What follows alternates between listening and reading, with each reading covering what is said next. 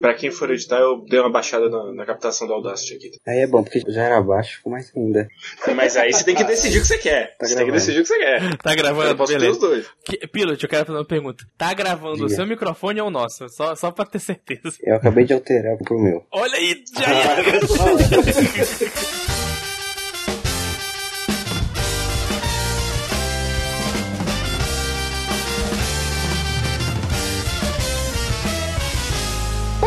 Olá, pessoas bonitas! Sejam bem-vindos ao especial de Natal do Quadro Quadro, Anime Secreto!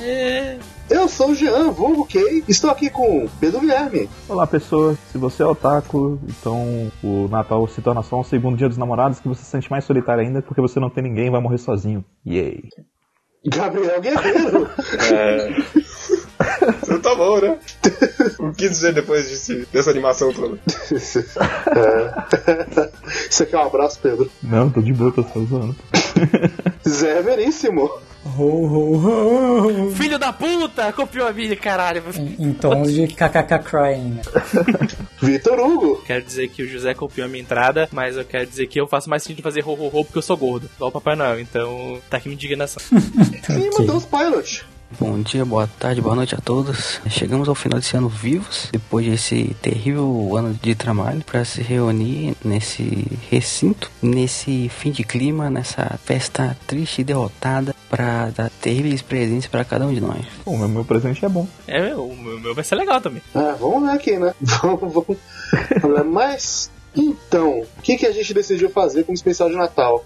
Esse extra bonitinho que a gente tá fazendo todo ano, com alguma merda que a gente solta, ou algum extra de edição. Dessa vez a gente vai fazer um anime secreto. Como funciona essa merda? A gente vai inventar o jogabilidade na cara de pau. É, é, a gente vai imitar o seu jogo como o meu jogo. Pera, oi, jogo como eu quê?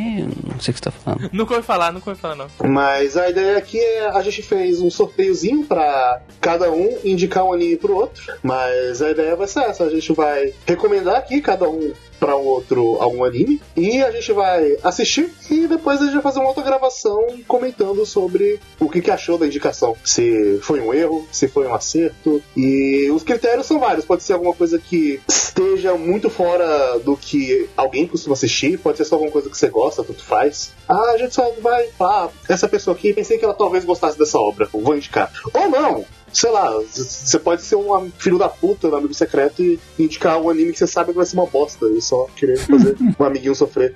Tem, tem sempre essa opção. É verdade. Sei. Mas é isso. Então, vamos começar. Então, começa comigo. Eu vou indicar um anime pro Zé. Estava pensando no que, que o Zé poderia gostar e que não estava na ma- na list dele. Tem o limite de dois episódios, porque ninguém vai ter tempo de assistir uma coisa grande. Sim, porque falta menos de um mês pro Natal. Sim. Exatamente. E uma coisa que eu falei, talvez o Zé tenha visto. Então, se você já viu, eu vou pensar em outra coisa. Mas você já viu Dante Kokosei no Nishijou? Não vi. Opa, Olha olha, só, então é minha indicação. o meu anime que eu já vi umas 50 vezes com sketches separadas no YouTube, porque as sketches são maravilhosas. Eu só vi coisas isoladas dele, nunca vi inteiro. Eu já comecei a ver uma vez, mas nunca vi Acho todo. que 8 de cada 10 vezes que eu saio com o que a gente assiste Sim. no Cocô Saindo no YouTube. Acaba- Eu não faço ideia do que que é esse anime. O que que é esse anime, Kay? Então, explicando da forma mais simplória possível, sabe Nishijou? Imagina uma versão com garotos no ensino médio. E menos orçamento. E menos, menos orçamento, mas eu, eu acho que nessa altura do campeonato eu prefiro o Dante Cocô sem no Nitijou do que Nitijou. Acho os sketches mais divertidas quando eu tô vendo separado. Eu particularmente prefiro, não sei se é uma coisa de relacionabilidade também. É, é, é porque ele, ele respira a minha adolescência. Tipo, a parada é que é um anime sobre a vida cotidiana de garotos do ensino médio. Então, Uhum. pra contar gente como um garoto é mais fácil de relacionar. Apesar de que tem umas É, personagens femininas sim. legais nele também. Sim, sim. Sabe aquelas coisas bobas que as pessoas fazem e pensam no ensino médio? Ele, ele reflete muito bem isso. Essas coisas bobas que a gente faz no ensino médio, coisas que adolescente pensa, coisas idiotas. E ele executa muito bem, é super divertido. É, Ele transforma o cotidiano É. numa coisa over the top maravilhosa. Não é apelativo, nem nada do tipo. Não. Saca? Não. É muito engraçado. Ele é algo pra te animar também no seu dia aí, Uhum. nesse final de ano. Sim, ele é um ótimo animador de final de ano. Merda. Mas então fica aí, minha indicação. Espero que o Zé goste. Top. Vamos descobrir. Agora o Zé, dica para. Você mesmo. Para mim, olha aí. É, pra Quem diria? Exatamente. É, eu tive algumas ideias de o que recomendar. É, Eu tinha uma ideia de dor e sofrimento, eu tinha uma ideia. Não. Eu tinha uma ideia mais, digamos, arriscada ao estilo Cachorro Sims do Kay. Caralho, isso vai ficar comigo pra sempre, né? Nunca será esquecido. muito do passado que eu não tenho tanta certeza se é bom hoje em dia. E aí eu lembrei de uma coisa do nosso episódio de- da mediocridade que mora no seu coração Uhum. e recomendar. Não, calma. Recomendar só uma coisa que, que é legal, só não é nada demais. Love Hina, uhul! Uhul, vamos lá, todo mundo. Não, Love Hina extrapola o número de episódio. Então a minha recomendação pro Vitor vai ser um shonenzinho de porradinha, divertido. Olha aí. Ah, não, eu sei o que é. Que é Tokyo Esp. Ah, não, eu achei que era. Olha aí. Tokyo Esp é de um autor de mangá que eu gosto, que é o Hajime Segawa, que ele é especialista nessa coisa aí de shonens de lutinha divertidos, mas que não são nada demais. Garei é exatamente isso, inclusive. Sim, que é a única coisa que eu li dele. E Tokyo Esp também. E é, ele conta a historinha onde, do nada, um belo dia, no Japão, acontece um evento sobrenatural, aparece um monte de peixinhos dourados, tipo, de energia, assim, pelo céu, cardumes enormes desses peixinhos dourados, e a partir desse dia, muitas pessoas começam a ter superpoderes. E superpoderes são tipo X-Men, assim. Tem gente que solta algum tipo de raio, tem gente que tem uma super força de algum nível, tem gente que tem uma pele super dura, é, atravessa a parede, etc, etc. A protagonista dele é uma menina colegial extremamente pobre, assim, que vive só com o pai. E eles acabam ganhando poderes e se metendo em grandes problemas já desde o primeiro dia. Basicamente é isso, a gente vai acompanhar como é que esse mundo vai evoluir, como é que essa Arinka, que é a protagonista, vai se virar pra escapar das tretas que ela se mete. Já tô baixando aqui. Crime. Criminoso. Ele já tá importando o Blu-ray, o DVD. É isso. Estou baixando, importando o Blu-ray aqui pela Black Amazon. Friday. Exatamente. To- coisas totalmente legais. Isso, right stuff. Nada. Exatamente. Nada errado nesse. Tokyo Espia é um que eu tenho interesse em conhecer. Olha aí. Não Olha vou, aí, porque tá muito perto do, do Natal. e eu já vou aproveitar pra rever o que eu vou indicar pro piloto. Então. Olha, Olha aí. Hype pra Olha essa aí. indicação. Mas agora é a vez do Vitor. É a minha vez, eu vou indicar um anime pro Pedro. Eu pensei, quando eu penso no Pedro, eu penso em quê? Eu penso em Life of Life e penso em romance. é a coisa que vai na minha cabeça quando eu vejo o Pedro. E eu falei o quê? Não vou indicar nada disso. Vou indicar um hentai terror aqui. Exatamente. Bible Black! eu pensei, uhul! Não, eu pensei. Olha, tem, tem certas coisas que pra preservar minha dignidade eu recusaria ver. Aí eu pensei, o que, que anime eu vi que eu acho que o Pedro ia gostar? Aí eu pensei, Boku no Hero, claro, vai ser a primeira. Sacanagem aí, brincadeira. Porra, eu já ia ficar triste, velho. Eu li 60 capítulos pensei- do mangá e fiquei, puta que pariu.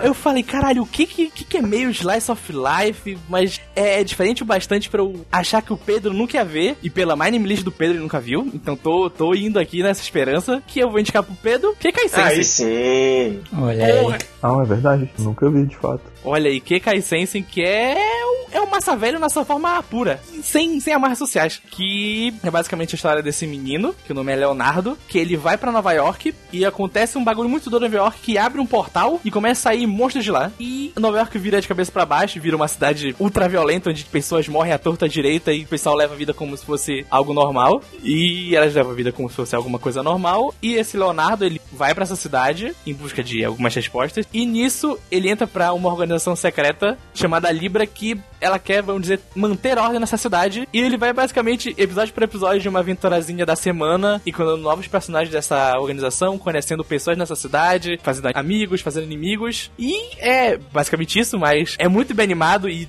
tem muito coração. A trilha sonora é boa, tipo, tem muito coração essa série. Tem um episódio específico que é o episódio do Verme do Hambúrguer, que o acho que ele sabe qual é esse episódio Sim, bom demais. que, que bate, sempre que bate, sempre que eu ouço a musiquinha que toca nesse episódio bate. E eu espero que o Pedro veja e se divirta muito bem, que é muito bom. É, eu acho que tem chance de eu gostar porque você falou que é episódico já, então.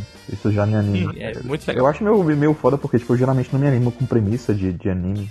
Eu meio que sei dizer o que, que vai me atrair ou não, sabe? Mas é mais porque eu ligo muito mais pra construção de fato do que pra alguma coisa chamativa. Mas eu acho que pelo que você falou, pelo que você escreveu, é possível que eu goste. Outra coisa pra deixar animado também é que o mangá é feito pelo mesmo autor de Trigun. Então, se você gosta um pouco de Trigun, tem um pouquinho dessa pegada, vamos dizer, mais episódica que tem nele também. Eu lembro do encerramento que você tinha falado no, no, no cast que a gente gravou sobre músicas de encerramento. Sim. E o é um encerramento é muito bom. É, acho que você acertou, Che, quando a gente conversou em off, né? Você tinha falado que a sua recomendação é algo que eu não deixaria de assistir, mas eu ficaria, tipo, bem depois pra eu ver. Muito é lá atrás da lista, sim.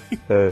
A melhor direção que o Humberto Júnior já teve. Sim, do- puta que pariu, é muito bom. Kekai Sensei. Olha aí, então, coisas animadoras, tô vendo coisas animadoras aqui, então fico feliz de ter sido indicado uma coisa boa. E eu vou retribuir também, porque eu tenho que fazer uma indicação pro guerreiro. É verdade. Só que ao mesmo tempo, eu vou tirar o guerreiro um pouco da zona de conforto dele. Assim, o guerreiro não tem zona de conforto, né? Porque ele vê tanta coisa que, que é impossível tirar ele da zona de conforto. Não, mas é. Assim, a zona de conforto dele tem, tem umas e tem a- as porcaria. Que virou uma zona de conforto triste.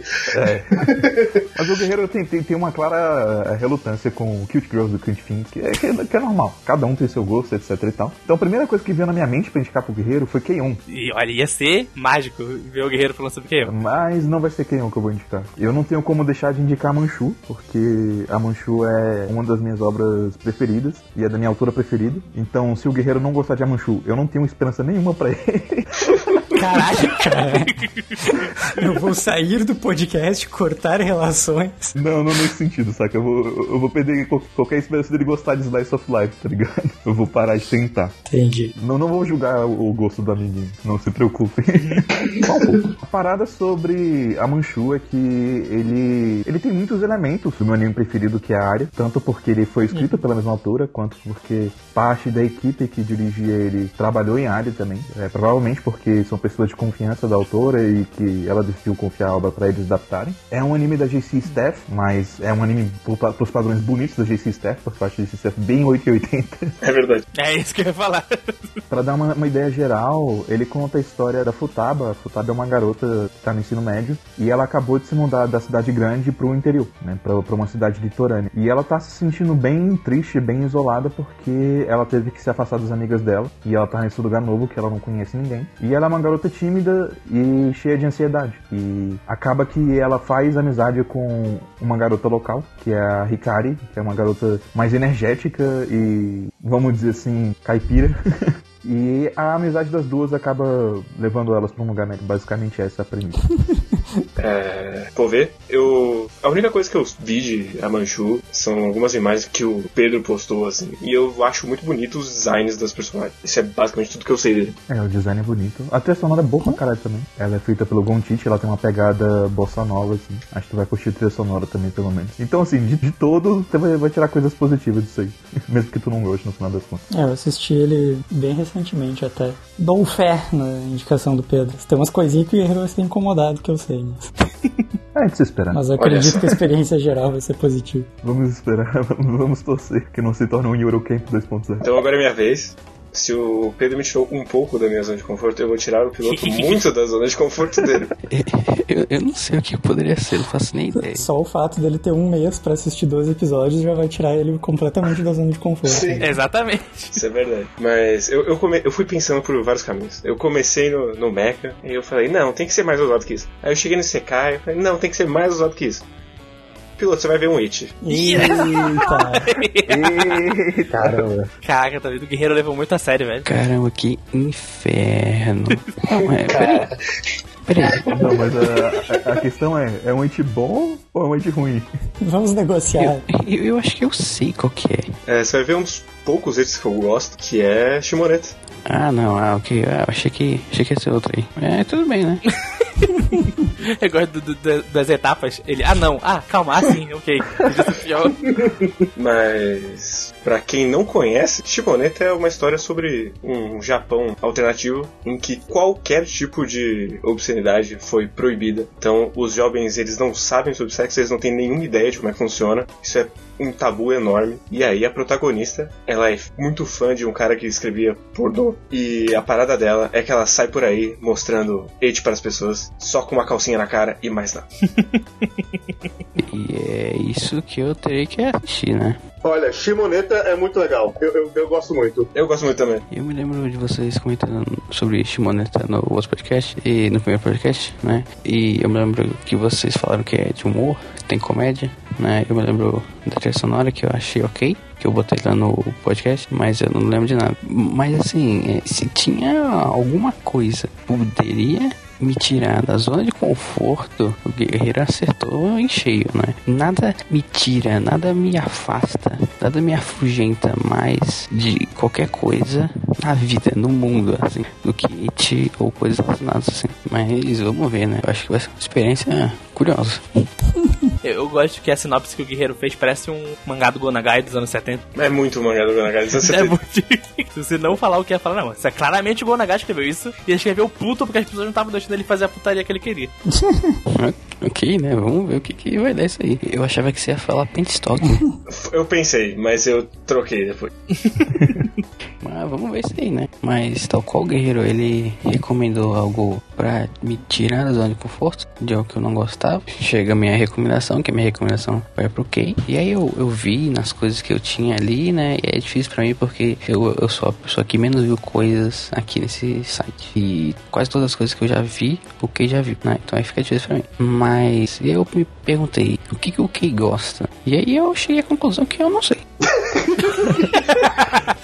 Eu até procurei no Anilist, né, dele, e eu cheguei a conclusão nenhuma, eu meio que cheguei que, tipo, o que eu gosto meio que de tudo. Então aí eu meio que cacei, tentei encontrar alguma coisa que ele poderia gostar ou não.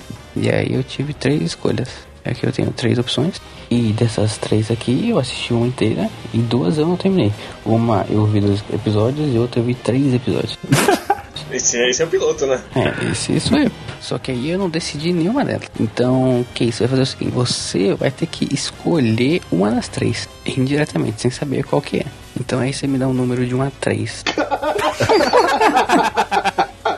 Tá bom, tá bom. Número 2. Número 2? Então, então tá bom. É que aí você escolheu a opção mais séria de todas, né? Eu vou falar aqui quais que você acabou passando. Primeira é um anime mais extravagante, mais prepotente assim, né, que foi feito por um grande diretor que se destacou recentemente por aí, que ele lidava com coisas mais de amadurecimento, de gente de 20 anos, por aí, 25, por aí, coisas assim, romance. O que perdeu era um anime mais slice of life, direcionando mais o cotidiano e o, como é que é a vida das pessoas de 30 anos, esses dilemas e tal, e tem um urso, um urso coisado, né, um anime pequenininho, né, de cada de 11 minutos, mas você perdeu esse aí também, que eu gostaria de indicar pra você, mas você acabou escolhendo outra coisa. Você gostaria de recomendar, mas você me deu outra opção, né?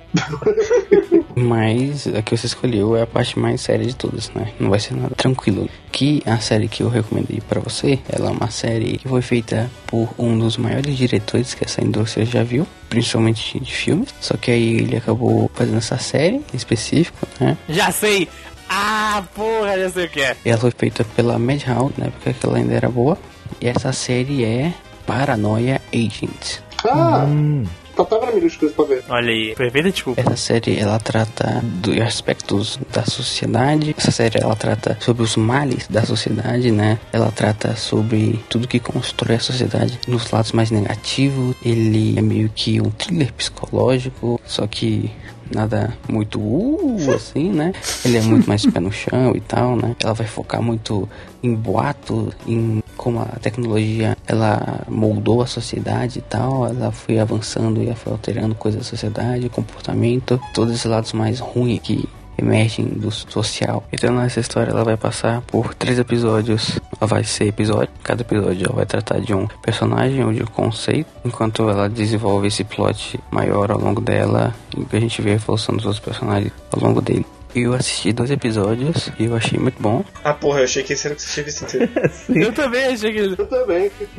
eu só quero pedir uma coisa pro editor desse podcast. Por favor, coloca a música da Porta dos Desesperados do Sérgio Malandro, que foi o mais Exatamente! Exa eu ia falar isso. O Pilot acabou de fazer. O Pilot tava entrando no modo Silvio Santos dele, que ele sempre quis quando criança. Olha, você perdeu isso aqui, olha. Escolhi o quê? Agora eu vou dar as opções que você não teve. É, exatamente. Mas é isso, eu acho que você vai gostar, Kay. É, a música é incrível, a direção é fenomenal. E é isso aí, o que, que você achou? Ah, cara, eu, eu já já tava com pretensão de ver ele em algum momento, então aí a desculpa, estou feliz. Eu acho que o Kay vai gostar. E é isso aí. Eu já, eu já, já tô importando a biblioteca do Paulo Coelho aqui. É, eu já, já fiz a, o pedido do Kekai Sensei também. Antes da gente saltar para o futuro, você quer fazer uma remate de quem vai ver o quê? Então vamos lá. Então antes da gente ir pro futuro, onde a gente assistiu esses animes e vai discutir o que, que achou, no fim das contas, vamos lá. O Zé vai assistir Don't Kosei no Ichijo, Daily Lives of High School Boys. O Vitor vai assistir o que o Vitor vai assistir mesmo? Tokyo Esp. O Vitor vai assistir Tokyo Esp. O Pedro vai assistir Kekai Sensei. O Guerreiro vai assistir Amanchu. O Pilot vai assistir Shimoneto. Top.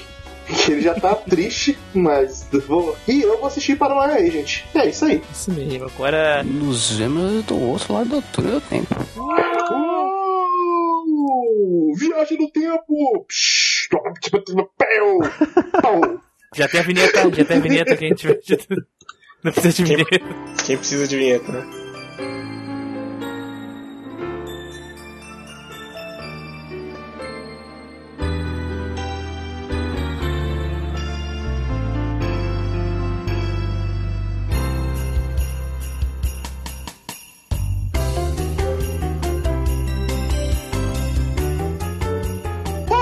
Pessoas bonitas! Sejam bem-vindos a mais um Quadro Quadro, aquele podcast gostoso de cultura pop japonesa audiovisual. Eu sou o Jean, vulgo Kei, estou aqui com Pedro Guilherme. É quem? Olá, pessoas.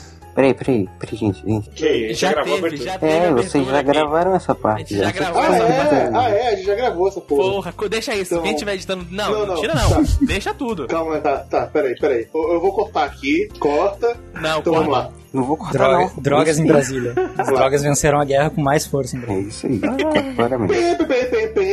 Avançamos o tempo e agora já vimos os pê. Eu gosto que o Kay, ele abraçou essa, essa via sonoplastia dele no nível que, Abracei. que vai, só vai. Abracei, abracei. Mas. Então, chegamos aqui. É verdade. Eu espero que todo mundo tenha assistido o que foi indicado. Sim. Eu vi. Eu vi. Foi difícil, mas eu consegui. Olha, Olha aí, aí. olha aí. Olha só! Caralho, bora piloto. E eu não quero nem dizer como é que eu consegui, mas eu. Barra acende. Viu em 2.0, filha da puta. Ah, agora você vai dizer como conseguiu. E você vai me dizer como conseguiu, porque eu vou começar com você, Pilot. Na verdade, antes disso, que eu queria roubar seu papel e Tá. perguntar o que, que vocês acham que vai acontecer? Vocês acham que todo mundo gostou, todo mundo odiou? O que, que vocês acham que vai rolar agora? Eu acho que tem coisas variadas. Primeiro que o Vitor já falou que ele acha Top West no grupo. então, falei, eu falei, eu falei pro Vitor umas cinco vezes pra ele calar a boca, ele continua falando. O, o Victor ele é uma pessoa sem graça. Ele é aquela pessoa. O meu amigo secreto é fulano.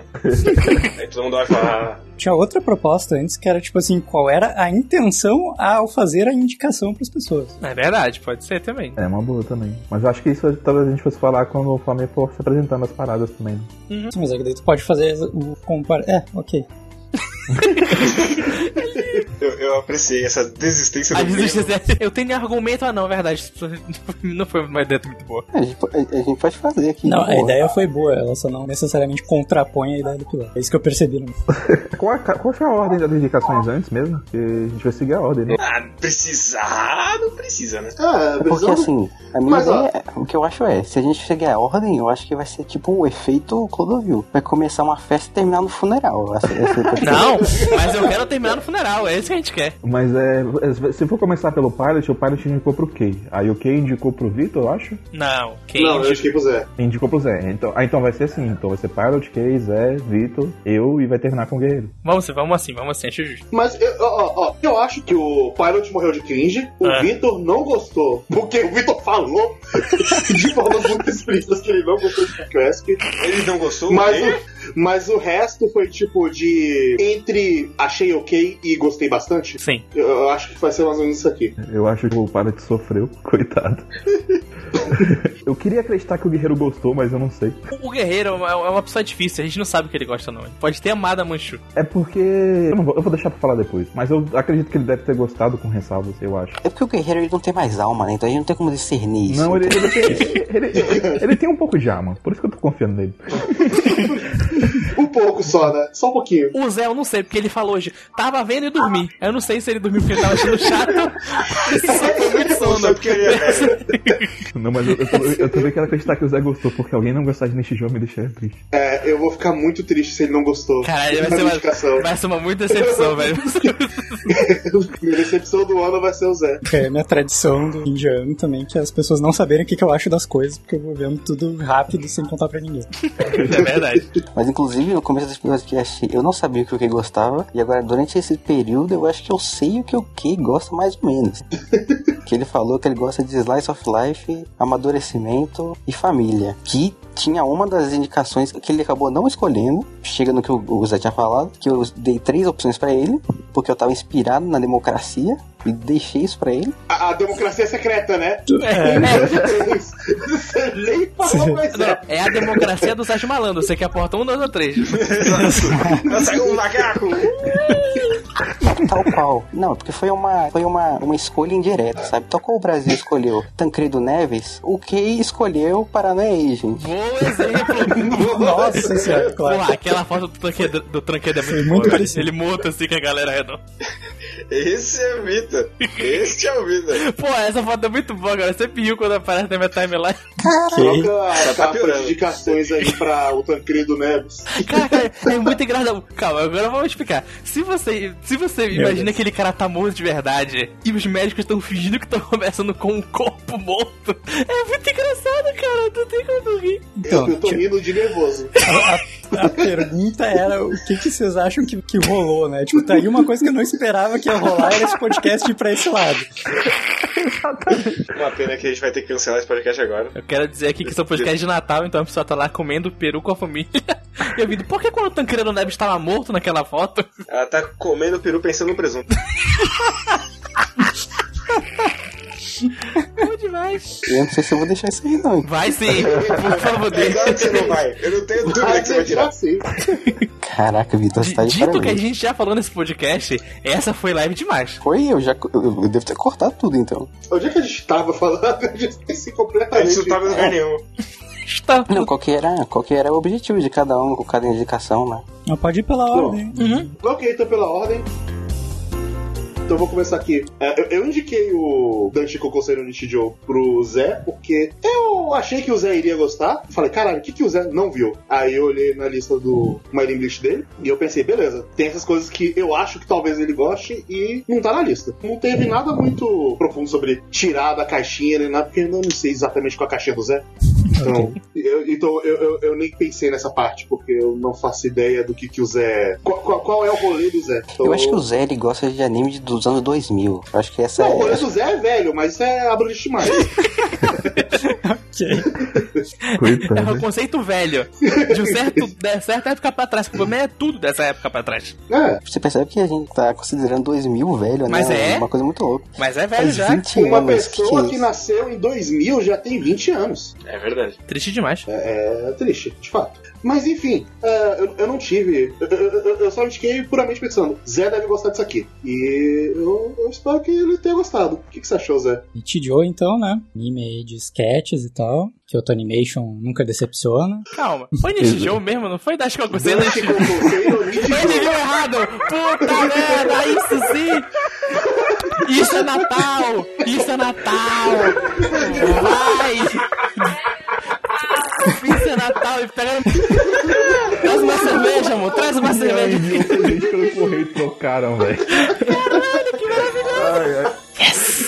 É isso que é o Natal! Plot twist, foi só piada.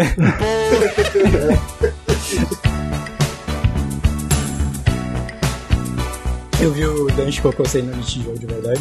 Droga! É, tá, então, é, anime de sketches, eu comecei nos primeiros episódios achando só idiota.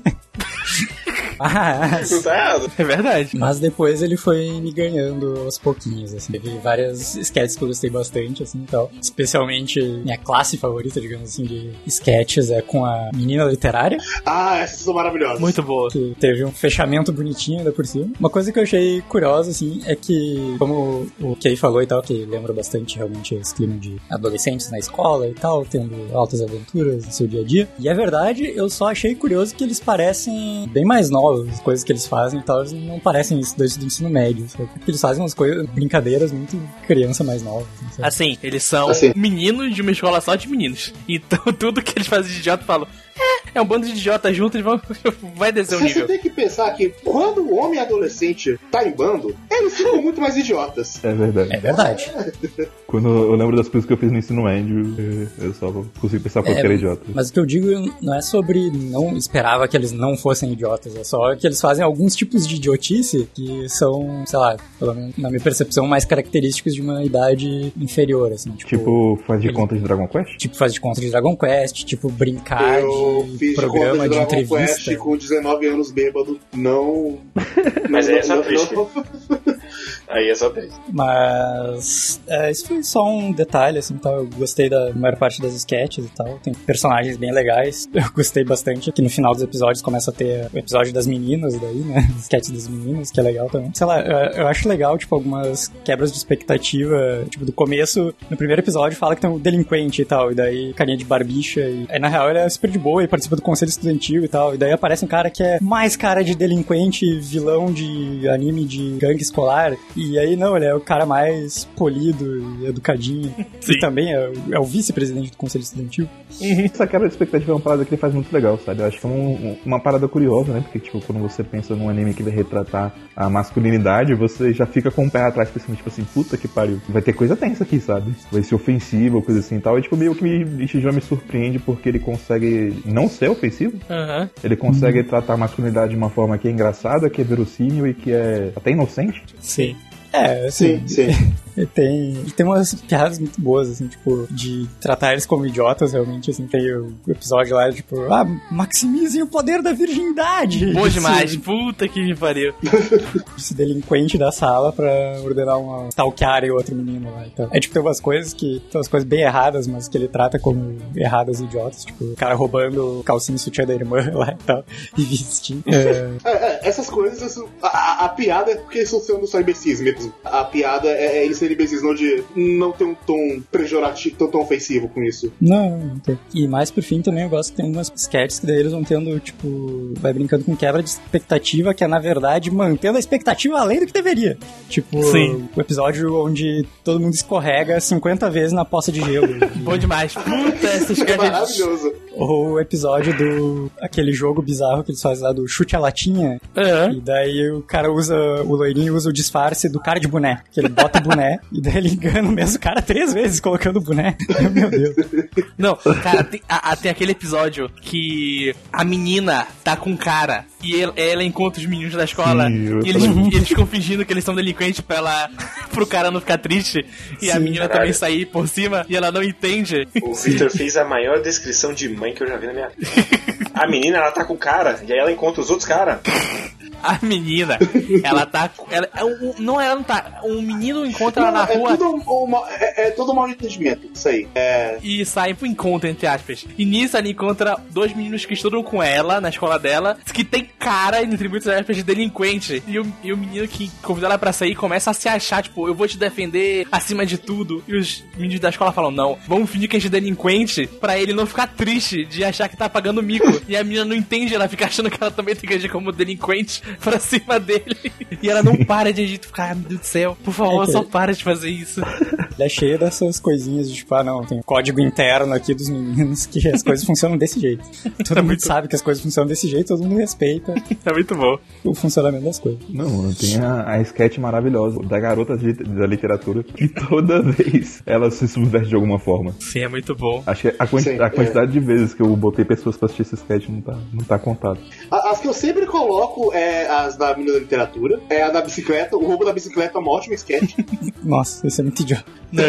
Muito idiota, mas é maravilhosa. E a do, do escorregão. Escorregão é a, a do escorregão eu, eu acho muito boa pra apresentar o que aquele tijolo é. Uma boa é aquela do. Quer dizer, contra um amigo que tá com uma menina que eles não conhecem do lado. E ele fica falando da namorada e a menina tá com cara de raiva. Eles acham que ela. Cara, é muito boa essa. Tá sem óculos. É muito boa, cara. E- e- É um nível tão idiota, tão idiota, que, que funciona 100% pra mim. É muito bom. Acho que meu episódio favorito é um que é o episódio do desespero, que é todas as sketches são sobre desgraça. Começa com o cara cara querendo ir no banheiro, o banheiro não desocupa nunca. Daí corta pro cara que tava no banheiro, e daí o banheiro tá sem papel, e daí o cara, o cara vai mergulhar no rio atrás de um gatinho e é só um bicho pelúcia. Muito bom. A menina literária sai possuída atrás do outro carinha pra falar que não era o namorado dela, etc. Não, velho, é muito bom. O E- episódio que, que ele vai lutar com a menina, ele, ele lembra no meio, porra, é uma menina, né? Não bato em menina, ele começa a apanhar. Sim. E o mais maravilhoso foi ontem também que eu vi uma sketch sobre o carinha de óculos que o pai dele chegou e daí a mãe dele viajou e levou a chave de casa e daí ficou todo mundo sem chave e o irmão também chegou depois sem chave. e essa eu achei maravilhosa porque eu perdi a minha chave e fiquei pra fora de casa essa semana. É. Relacionável. Relacionado. Então é isso. Foi divertido. Não é o anime mais marcante da minha vida, mas foi divertido. Fico feliz Que que tenha isso, gostado. que vai esquecer amanhã. Fico feliz também que você não tenha confundido assistido da Kyoto Animation. que é um bom anime. É, É um bom anime também. É. Mas acho que não é tão um bom anime quanto. também. Mas eu ficaria triste se você tivesse confundido. Mas seria uma Qual que, qual que você preferiu, José? O Nishijou ou o outro Nishijou que o Ken te indicou? Difícil. Não sei, talvez. Ah, eles são um pouco diferentes, porque o outro é mais nonsense, bem mais nonsense. É, então, sei lá, talvez esse. O, o que já diz bastante, né? Porque Nishijou é... Pessoas adoram Nishijou, falam que, caramba, é a nova revolução, é incrível, top demais. Que eu é acho muito também. diferente, assim. É, Uhum. é meio difícil de comparar. Embora os dois sejam de comédias e sketches, mas é, a proposta é bem diferente. Uhum. Enquanto um é ser o máximo de pé no chão e, tipo, uma outra coisa, tipo, muito over the top, e outra, tipo, não, vai ser completamente nonsense, Sim, piração raio total. laser, meu diretor da minha escola lutando contra um cervo aqui do lado de fora. É. Mas os dois valem a pena, no final das contas. Sim, sim. Os dois são ótimos. Principalmente para ficar vendo sketch aleatório no YouTube. E você percebeu que você viu o anime inteiro De novo. de novo.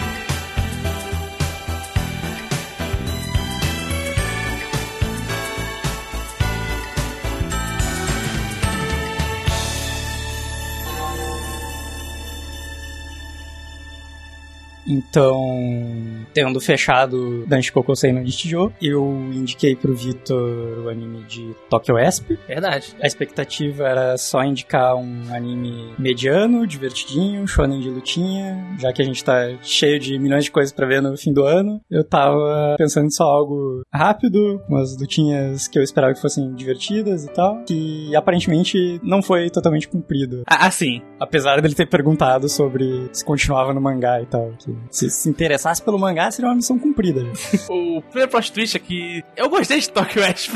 Olha aí. mesmo, mesmo que tenha não, um parecido que não. O problema é que pra mim ele é uma. Ele é desperdiçado não tanto pelo roteiro, mas sim pela produção dele. Que, cara, parece que é uma coxinha e um refrigerante que deram pra galera. Porque não tem, tem luta não, ok? Não tem nenhuma luta, José. Você viu o anime errado. Eu posso te garantir que é o anime de lutinha com menos lutinha que eu já vi. Mas é, é esquisito, porque ao mesmo tempo que eu gostei, eu acho que, tipo, o To- o Tokyo Esp é o medíocre, é o mediano, sabe? Tipo, tem coisas melhores e coisas piores que ele. Ele, tá, ele literalmente é a linha que divide um anime de poderzinho bom de um ruim. Porque a animação dele não é muito boa, os vilões são meio merda, tem boneco que aparece do nada e vai pro lugar nenhum, mas quando ele faz alguma coisa boa, é muito bom de verdade, tipo, salta os olhos naquela grande panela. A minha principal crítica pra ele é que eu acho que ele começa do pior jeito possível. Basicamente, o anime começa como se fosse o episódio 11. Acho que é o episódio 11. Então, a gente tem todo o conflito que era próximo episódio 11 colocar no episódio 1. O episódio 2 continua. O episódio 2 é como se é- fosse o episódio 1. E começa a história de verdade. Pra mim é muito tipo, cara, a gente sabe que esse anime não vai ser bom. A gente sabe que a gente não tem um budget bom. A gente vai focar todo o nosso esforço em um episódio. E vai ter que ser o episódio. Só que o problema é que na história, esse episódio foda é o episódio 11 da série. E ninguém aguentar 11 episódios, 10 episódios meia boca para chegar no 11 e falar, porra, valeu a pena, hein? Foram 10 episódios curtos, mas esse valeu. Então eles tiveram que colocar no primeiro episódio pra trazer o público. O que realmente gera uma primeira impressão muito boa, porque o primeiro episódio é, é bem divertido de assistir, tipo, não, mesmo ele não apreciando o personagem, você só vendo eles andando pelo mundo sem saber quem eles são e os poderes deles, é mais um setting da série mesmo e daquele arco. O problema é que naquele episódio, o episódio 1 revela o twist do episódio 11, que o exemplo que eu dei pro pro Kay hoje quando a gente tava depois da live falando sobre os animes que a gente tava vendo. Seria como se vamos supor, tivesse um anime do arco da guerra de Naruto, da guerra contra o Pen. E o primeiro episódio fosse Naruto chegando. E no episódio 2 eles começam a contar, tipo, desde o Jiraiya morrendo. E lá fica, tu fica assim, no, eles ficam assim, nossa, será que o Naruto vai chegar? Acho que ele não vai chegar para essa luta. Será que ele vai chegar em algum momento? Mas você já sabe que ele chegou porque você viu o primeiro episódio. E o primeiro episódio termina com ele chegando. Então, tira toda aquele momento glorioso, sabe? Tipo, nossa, a menina de cabelo branco chegou em Tokyo West, porque você sabe desde o começo que ela vai chegar. E por consequência, isso vai gerando, tipo, vários problemas, tipo, no decorrer do, do anime em si, que podiam ser solucionados se, tipo, esse episódio 1 fosse realmente, tivesse no lugar onde, onde ele deveria estar, no final das contas. Eu gosto, assim, eu gosto porque é zoado. Porque é muito bom. Ó, essa parte é genial do anime. O de onde vem os poderes do anime? Porque eles são, são. Eles são mutantes, certo? Eles são Wespes. Eu falei, caralho, será que vão explicar de onde veio? Explicaram de onde veio. É Eu X-Men, né? Não, no X-Men não. É melhor que X-Men. Numa Não, hora você poderes descobre que eles acharam a Arca da Aliança de Moisés. E na Arca da Aliança tinham as duas tábuas dos Dez Mandamentos dentro dela. E o cara deixa a tábua dos Dez Mandamentos cair no chão. E é isso que libera os poderes para as pessoas. Os peixinhos que estão voando são alguma coisa dos Dez Mandamentos. E no último episódio aparece dois deuses e matam um cara. Por isso que eu perguntei pro José: José, adapta tudo do, do mangá? Porque parece que não é o final. É um não final, basicamente. Tipo, é muito cara, tipo, isso aqui nunca vai ter uma segunda temporada. Então a gente vai deixar um gancho no anime para as pessoas lerem o mangá. E deu, deu certo porque eu quero ler o mangá, quero saber o que vai acontecer. então isso deu certo. Mas. Ah, a animação, como eu já falei, é bem a minha boca. O- os vilões, tipo, nem ferem nem cheiram o, o principal e a, a- e a filha dele, principalmente. Todo era, ele- eles são maus porque eles são maus. Tipo, ah, a humanidade feriu a gente, então a gente vai querer ferir a humanidade. Aí quando tem um flashback pra mostrar como a humanidade feriu eles, é tipo a coisa mais clichê do mundo. Tipo, ah, a minha esposa morreu. Logo, eu quero matar todo mundo. Por quê? Porque a minha esposa morreu. E é, é isso só, o- toda a motivação da pessoa. Não, não ajuda também que, tipo, os designs dos personagens femininos, principalmente os secundários, são uma bosta. Aqueles dois que eu mandei lá no grupo, que é a menina que usa uma roupa que o zíper dela vai até a virilha, e a menina que usa a roupa super sensual. E ela era uma prostituta que ia ser estuprada, e no momento que ela ia ser estuprada, ela bateu no cara, e por isso o peixinho entrou dentro dela. Que ele viu que ela tinha alguma motivação. Então, tipo, ah, não gosto. Em compensação, todos os heróis são legais. A mina principal, que é a menina de cabelos brancos, é, ela, ela é legal. Eu gosto do poder dela, que é um poder bem simples, que ela tem o poder de ficar intangível, então ela atravessa materiais sólidos. E aí é legal também porque só os heróis têm isso, mas tipo, eles têm o poder, mas o poder deles tem um, um defeito. Então, tipo, ela consegue atravessar só objetos inanimados. Então, quando ela tá numa luta e alguém vem dar um soco nela, ela leva o soco, não tem como ela escapar dele. Tem também outro menino que o, poder, o protagonista, outro protagonista, que é o Corvo, que o poder dele é se teletransportar. E pra mim, eu- incrivelmente, os personagens que eu mais gostei foram os outros dois, que são personagens de suporte, que é uma menina que, que ela é filha de Yakuza. E o poder dela, ela toca em objetos e pega os, e consegue ver os sentimentos deles. E ela usa isso pra lutar porque ela consegue ver o sentimento. E ela, por um tempinho curto, ela consegue aprender a coisa que tá relacionada com aquele objeto. Então, tem uma hora que ela pega um tchaco que pertenceu ao. Ao, meu Deus, quem foi? Que pertenceu? Donatello. Não. Bruce Lee, ela pega o Nunchaku pra pra ser o Bruce Lee e ela consegue lutar que nem o Bruce Lee por 20 segundos. E eu acho isso engraçado, é realmente engraçado quando isso acontece. E o outro menino que ele tem o poder de ver 5 segundos no futuro, ele pode mudar esse futuro presente dele, o futuro perto dele. Então gera umas coisas legais em luta deles dois. E pra mim eles dois são mais legais por quê? Porque faz aquilo que é legal em uma série de, de poder, que você tem um poder da pessoa, ele tem um benefício, mas ele tem uma parte que é, deixa ele meio ruim, e a graça não é você ver, tipo, eu vou usar o meu raio de luz azul e você vai usar o, meu raio, o seu raio de luz vermelho, eles vão se bater e o mais forte vai ganhar. Não, é tipo, como essa pessoa usa esse poder dela que tem um lado negativo pra ganhar de uma pessoa que tem um poder mais forte que ela. E quem faz bastante isso são esses dois, que tem os poderes mais, entre aspas, fraco. Ver um pouquinho no futuro e ver as memórias de objeto. E, cara, no final, é um ótimo anime pra vender o mangá. Eu fiquei com muito, realmente muita vontade de dar uma lida no mangá, principalmente porque eu vi que ele é meio curtinho, só tem 80 capítulos. Principalmente pra ver também como a história termina, porque, né? No final aparecem dois deuses e acaba o anime não tem mais nada. E eu acho isso legal. E eu também, eu também gostei muito, não do final dos dois deuses, mas do final de que o vilão tinha um plano e os heróis não conseguiram impedir o plano dele. O plano dele deu certo. Então, Sim. eles vão ter que viver com a consequência de que agora quase todo mundo em Tóquio conseguiu algum poder especial. E vão ter que lutar contra isso. E, cara, no final, eu acho. Não diria que o saldo, saldo de Tokyo West foi negativo, nem positivo. Eu acho que ele ficou na média. Foi tipo. é- realmente é um anime que eu nunca veria se não fosse indicação. Ele ia passar completamente, tipo. a- até o Kei tava, tava falando isso comigo, que ele. ah, tem muito tempo que ele colocou que ele queria ler o mangá de Tokyo Asp, mas ele sempre deixava pra lá. Então acho que isso também ia acontecer comigo. E é tipo, ah, tem esse outro anime aqui de poderzinho, mas eu, outro dia eu vejo ele. Então foi bom o Zé ter indicado pra eu ver ele e pra eu ficar interessado pra ler o mangá. Principalmente pela arte, né? Porque não tem como a ação dele ser pior do que a do anime. Então, não. O cara desenha bem. Sim. E desenha bem e colore bem e faz boas cenas de ação, até apesar de não serem nada demais, assim. Uhum. A parte desse primeiro episódio são foreshadowing e coisa, é coisa do anime, que eles não souberam daí construir Sim. direito o roteiro em volta disso. É totalmente O mangá ele é todo na ordem cronológica. Eu, eu li, eu acho que os primeiros dois capítulos do mangá e acho muito engraçado que o mangá ele pega mais leve no Eti, no, porque no primeiro episódio ela. No primeiro episódio, segundo do a- anime e primeiro capítulo do mangá, ela cai do primeiro andar pro segundo atravessando. E no, no mangá ela, tipo, cai com a roupa íntima dela, de sutiã e calcinha. No anime ela cai peladona, por, por, por motivos, que, eu- que eu não Mas tá entendi até agora. jornal, eu acho, né? É, exato, tipo, ela cai peladaça por motivo X e pronto, acabou, é isso. E eu acho que porque nem vira alguma coisa, tipo, ah não, ela não sabe controlar o poder ainda, então ela atravessa a roupa, não. É só pra ela cair pelada no andar de baixo. Ah, Mas isso é normal, tem um monte de anime aí que faz isso. aí. É mais comum o anime ser mais hate do que o mangá, geralmente. Também é um anime de 2014, então tá. Faz seis anos, né? Acho que as coisas mudaram um pouco. Assim, Mudou não. 2014 meio que foi ontem. Ah, E A gente fala- eu ousaria dizer que não mudou nada, não. Não mudou nada, mas tudo bem. mas eu acho que é isso de Tokyo Ash. Tipo, recomendo o anime se você já tiver visto muita coisa de lutinha de com poderzinho, mas eu fico interessado pro mangá pra saber o que acontece nele. É, tu vai ter uh, as consequências realmente que a gente falou do, do plano do vilão. Vai ter um time skipzinho. Vai Aí ter sim. novos personagens interessantes também.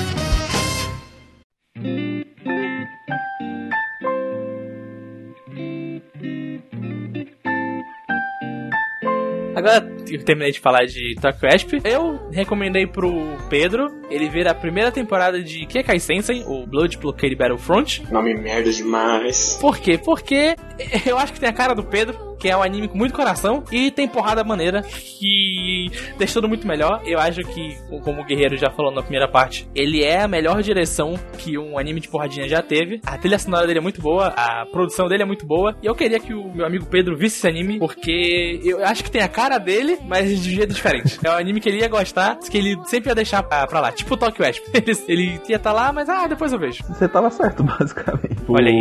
O, o, o saldo que eu terminei Kekai Sensei foi muito positivo. Uhum. Ele realmente não faz o meu tipo preferido de obra, mas do, do tipo de obra que ele é, eu acho que ele realmente é um dos melhores que eu já vi, assim. E não, tem como deixar de falar que a produção do anime é boa pra caralho. Nossa, é Tipo, incrível. Realmente, a direção dele é fantástica. Eu gosto principalmente quando ele brincam muito com transição de cena, que tem umas que são muito inesperadas, e também com, às vezes, com a própria cronologia do episódio em si. Tem vários momentos que eles brincam com coisas que estão acontecendo no passado, em relação a coisas que estão acontecendo agora no presente e tal. É uma direção que mantém o anime dinâmico o tempo inteiro, sabe? E meio que, tipo, meio que na força de Kekai Essência é onde conta alguns dos pontos fracos dele também, mas é.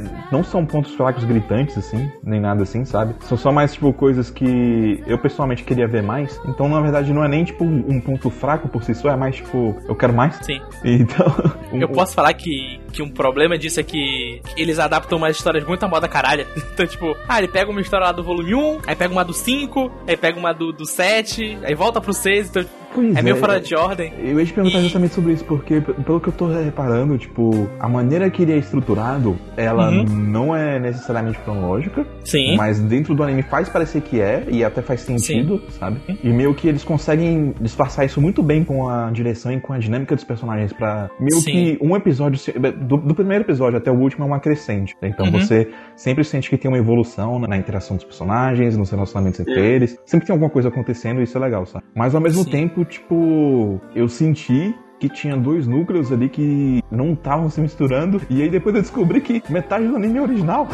Sim, to- to- Sim! toda a parte do Black e da White são originais e eu amo esses personagens, são maravilhosos. Quando eu fui ler o mangá e não tinha eles, eu fiquei, calma, como assim? Como não tem o Black e White, eles estão tão integrados? Tipo, é, é o arco do Léo, por que eles não estão aqui? E justamente eles precisavam arrumar um arco Sim. que coubesse uma temporada só. né? É, pô, porque, pelo que eu me lembre, nunca é tipo, ah, episódio 1 é do volume 1, o episódio 2 é do volume 3, o episódio 4 do volume 2, vamos supor assim. Eles vão, tipo, indo na ordem certa das histórias no mangá, mas eles, por exemplo, tipo, ah, vou pegar um ca primeiro capítulo do volume 1. Né, tipo, eu posso esperar, tipo, ah, primeiro capítulo do volume 3 e vai indo assim de pouquinho em pouquinho. Tanto que o mangá tem 10 volumes, eles só foram, vamos dizer, adaptar o final do mangá mesmo na segunda temporada. É, eu imaginei. Mas, tipo, tem, tem essas loucuras, tipo, ficar tipo, cara, eu quero ver mais desses personagens. E tanto te leva pro, pro mangá, que é, que é maravilhoso também. Quanto estava pra segunda temporada, mas nessa primeira eu também senti um pouco disso, tipo, ah, eu queria, eu queria tanto ver mais dele, sabe? Porque é quase, tipo, é quase um episódio pra apresentar cada boneco, então você tem um episódio que vai apresentar o Léo, aí depois um pra apresentar o Zep, um pra apresentar a menina que é uma lobisomem, um pra apresentar o cara que tem o sangue dele misturado com o de um assassino, e tipo, vai até, acho que até metade da série um pouco mais, tipo, apresentando os personagens pouquinho em pouquinho, tu fica, cara, eu quero mais deles, eu quero mais deles interagindo, eu quero ver esses personagens vivendo a vida nesse mundo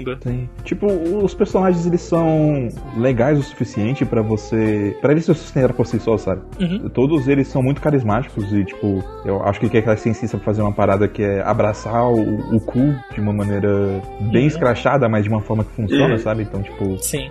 Você nunca vai realmente estar tá olhando pra esse personagem, olha lá, que tryhard, sabe? Tipo, que, que exagerado, Sim. sabe? Tipo, não, é, é, só, é só legal, sabe? É só divertido mesmo. Mas eu acho que a parte que. É porque, como eles tinham esse plot original, né, da, da primeira temporada, e diga-se de passagem, um plot não é ruim. Uhum. é, um, é, um, uma, é um bom arco emocional da, da temporada, e eu acho, tipo. Esse plot é tão bom que o Black volta na segunda temporada pra fazer uma aparição, conversando com o Leonardo. De tão, tão bom que ficou o arco de tão. E tanto que os fãs gostaram do personagem dele. Pois é, sabe? Tipo, tenho certeza que marcou muita gente e tal. E, tipo, quando você tá acompanhando, você sente que os personagens originais em si, eles não são instões do mundo, sabe? Eles estão. Você sente perfeitamente que eles se encaixam naquele mundo ali, sabe? O Black uhum. e a White, eles são personagens. Os dois são personagens magníficos. Eles têm. Eles são muito legais de acompanhar e de ver o relacionamento deles com o Léo. Né? Uhum. É muito legal como eles não são. É, um padrãozinho, assim, vamos dizer, sabe? Sim. Eles têm lá um momento que você até pode encontrar um, um certo padrão de estereótipo no passado deles ali, mas isso, isso é revelado tão depois que, tipo, que uhum. meio que já não importa mais, porque você já viu lados mais humanos daqueles personagens, sabe? Sim. Então, tipo, é, é apresentado tudo no momento que tem que ser apresentado, sabe? Mas a parada é realmente como ele pega esses retalhos de, de coisas do mangá e ainda mistura com uma história original. Às vezes está acontecendo geralmente é assim, né? Acontece o plot principal do episódio, que é uma coisa bem episódica mesmo, para introduzir um conceito, alguma coisa, um personagem, e aí uhum. ele mistura com a parte do, do, plot original. E aí meio como as duas vão acontecendo em paralelo, eu sentia que eu queria ver mais das duas partes e não tava conseguindo ver o suficiente de, nenhuma das duas, basicamente, sabe? Sim. Mas é, é algo que no final das contas acaba tendo seu payoff no, no final da temporada, sabe? Sim. Eu acho que eu só ia ter gostado se tivesse mais uns três episódios ali, pra gente ver mais interações coisas assim. Uhum. O, o, saldo foi positivo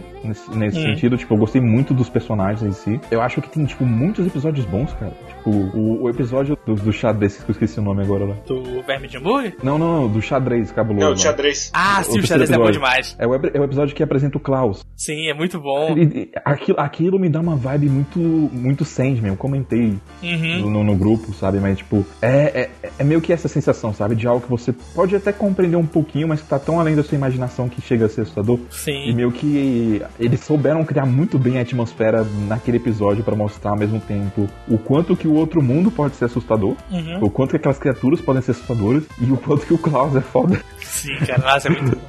Eu, eu, é muito uma, uma coisa que eu gosto muito de Kekai Sensen é o Léo e como o poder do Léo é fraco, mas ele é muito importante pra história. O poder dele é, no papel, é muito importante. Tipo, ele tem o olho do Deus que tudo vê. Tipo, é um olho que tu ouve muito e fala, caralho, é um poder muito foda. Mas tipo, ele não sabe usar direito e, e, ele usa só pra localizar os vampiros. E quando ele usa direito, ele, ele acaba também ficando meio mal, porque ele não sabe usar completamente. E isso dá uma segurada tão forte. Tipo, era muito fácil pra ele usar o olho do jeito que ele quisesse. Tipo, ser muito overpower o anime inteiro, mas ele sabe dessa segurada. É, Até porque o poder dele, no final das contas, é testemunhar o que tá acontecendo ali. Exatamente. Sim, e ele funciona bem nesse papel e ao mesmo tempo demonstra aquilo que o Klaus falou, sabe? Que o Klaus chega um momento que ele conversa com ele falando, cara, a gente não, tá, não deixou você entrar na Libra só porque você tem esses olhos aí não, sabe? Uhum. É muito sobre quem o Léo é e a maneira com, que, como ele se porta, sabe? Sim. Porque ele tem aquela parada daquele complexo dele, né, de inferioridade por conta da, da incapacidade dele de fazer alguma coisa no, no momento em que o Deus apareceu na frente da irmã dele, dele e da irmã uhum. dele, né? Só que, de fato, ele é uma pessoa muito mais corajosa que se imagina, né?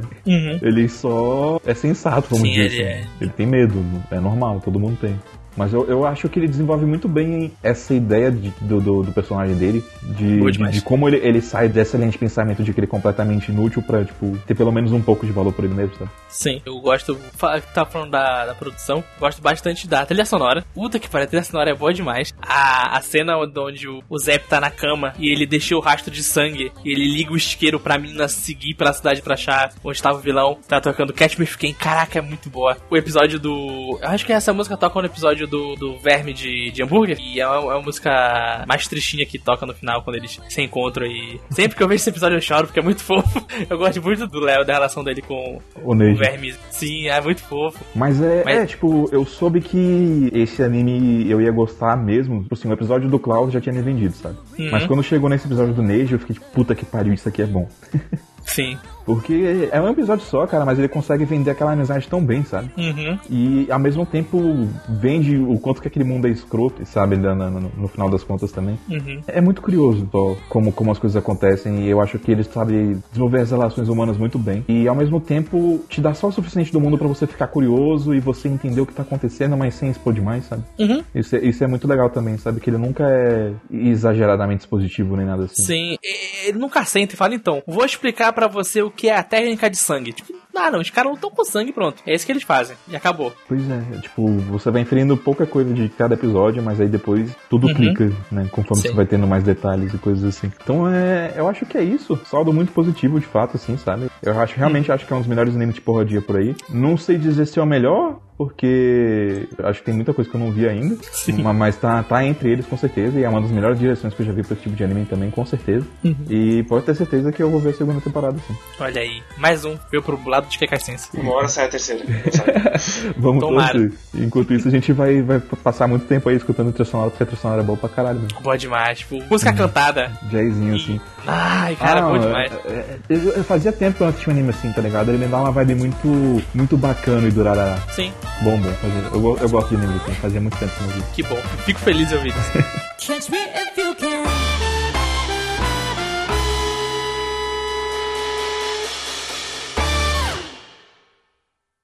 Agora sou eu. Eu indiquei a Manchu pro Guerreiro. Essa foi uma indicação complicada para mim, eu diria. Embora ter sido muito fácil, ao mesmo tempo complicada para mim. Porque a Manchu é um anime que eu me relaciono de forma muito pessoal, na real. Possivelmente de forma mais pessoal até do que com a Arya. Olha só. É, é porque Arya é meu anime preferido. Mas a Manchu acho que tem a personagem que eu mais me relaciono, que eu já vi, que é a Futaba. Mas indiquei meio que. Primeiro porque o guerreiro não tá acostumado a assistir Slice of Life. assistir é, coisas de Cute Girls do Cute Things, mas também porque depois que a gente fez o cast filmes de, da década, né? E depois que o Guerreiro demonstrou gostar de Liz and Blue Bird, e ele já tinha gostado de Hibiki Ofano também, eu pensei, ah, quem sabe ele vai gostar de, de Amanchu. Amanchu é uma obra que trabalha muito bem densidade emocional e meio que tudo que tem nela, a arte, o roteiro e a música, tá voltado ali para transposição de um sentimento e meio que através desses sentimentos você se relaciona e conhece as personagens. É uma experiência assim de, de anime que é muito a minha cara, eu diria, e eu sempre quis compartilhar com outras pessoas para ver o que, que elas sentiriam também, sabe? Então, eu preciso dizer que, na verdade, eu gostei já, eu achei assim. Olha aí. Eu disse, não, Mas eu... não dá para confiar no guerreiro, não dá, não, não dá para acreditar no guerreiro. O Pedro já tá preparado aí para o coração dele explodir explodir. Eu lembro que quando o Pedro indicou, o Zé falou: vai ter uma coisa que o guerreiro não vai gostar. Eu, eu queria saber o que era, eu fiquei curioso desde o momento da indicação. A questão delas ficarem muito tempo com aquela estética meio SD zoada e coisa permanentemente e tal. Enquanto rolam várias coisas. Ah, não, essa parte, essa parte eu gosto. eu, eu, achei que era tá outra, vendo? Não outra dá coisa. pra confiar no guerreiro, é esse que eu falo. Não dá. Exato. Eu tô aqui pra surpreender. Mas é, eu gostei com ressalvas no final das contas. É, até o episódio 6, 7, assim, eu tava amando. Mas eu acho que a segunda metade ela dá uma. É, porque. Bom, vamos começar pela parte que eu gosto. A primeira coisa que eu gosto muito é que dá pra ver, desde o primeiro segundo, que isso é uma produção que as pessoas se importavam muito. É, é, muito um passion project, assim, do, da equipe. Então é muito incrível, porque dá pra ver, principalmente em cenas de, entre muitas aspas, ação, que eles não tinham budget para entregar um bagulho tão bonito quanto eles estão entregando. Então é muito acalentador ver que alguém se importava tanto com uma história ao ponto de fazer isso. A segunda coisa que eu gosto é a trilha. E não só pela música, assim, é pelo jeito que a direção usa a trilha. Porque, para contexto, eu vi em paralelo com o Search Online E... o Amanchu. E eles usam de. E eles não podiam usar de maneiras mais diferentes. Sword Online, ele faz tipo novela, que é. Essa é uma cena triste. Toma essa trilha aqui, fica triste. Por favor, agora.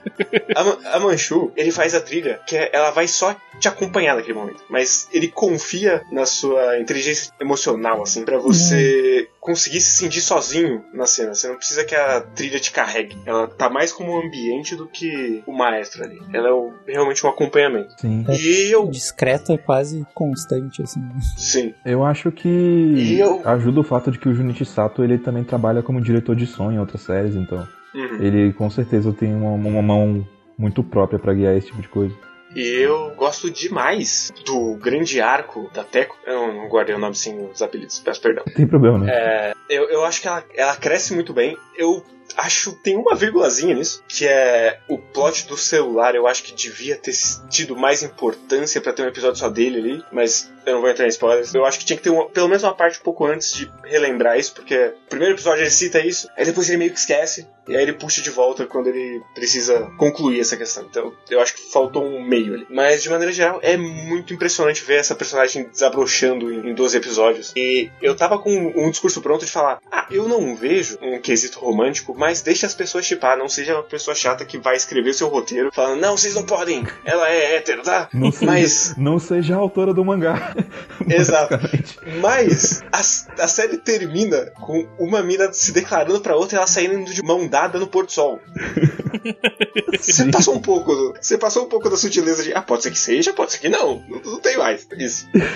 Mas aí começa, meu, talvez grande problema. Eu tenho dois grandes problemas, um é mais frustração, o outro é um, um problema mesmo. A primeira frustração, eu queria mais dos gêmeos na série. Eu, eu acho que eles são pouco Eu, explorados. eu imaginei que era isso que você ia reclamar, porque é o ponto mais fraco da série pra mim também. Mas não porque necessariamente é um ponto mais fraco, mas justamente porque precisava de mais. Sim, quando, quando apresenta eles, eles são tão interessantes que eu. Ah, caralho! E aí, meio que não vai. Ele dá uma ensaiada que ele vai no, quando tem o episódio da carta lá. É, ah, a gente vai pra algum lugar, né? Não. Não foi. E eu, eu acho um desperdício, no final das contas. E a segunda coisa é que, lá pro final, eu tava meio cansado de todo episódio ter o momento do discursinho do. Mas as coisas boas, gente, são as coisas pequenas. Tem umas cenas que é, eu já entendi pela direção. Você não precisa botar em palavras isso toda vez. Eu, eu gosto de citar esse momento porque é um dos episódios que a primeira metade eu gosto muito, que é quando vai as três no, no shopping, que elas vão comprar o sketchbook lá pra fazer o log do mergulho, e depois elas vão na praia. E aí quando elas vão na praia, tem a, a avó da Picari, que ela fala com a e ela fala, caramba, você, você cresceu, né? Você agora consegue ver o esplendor do oceano e tal. Você não tá mais presa na, do celular. Aí, beleza, isso foi uma vez, ok. Aí eles entram na água, aí a Picari repete mais ou menos o mesmo discurso, e logo em sequência a irmã repete o mesmo discurso de novo. Então é, é num espaço ali de quatro minutos a mesma ideia sendo repetida.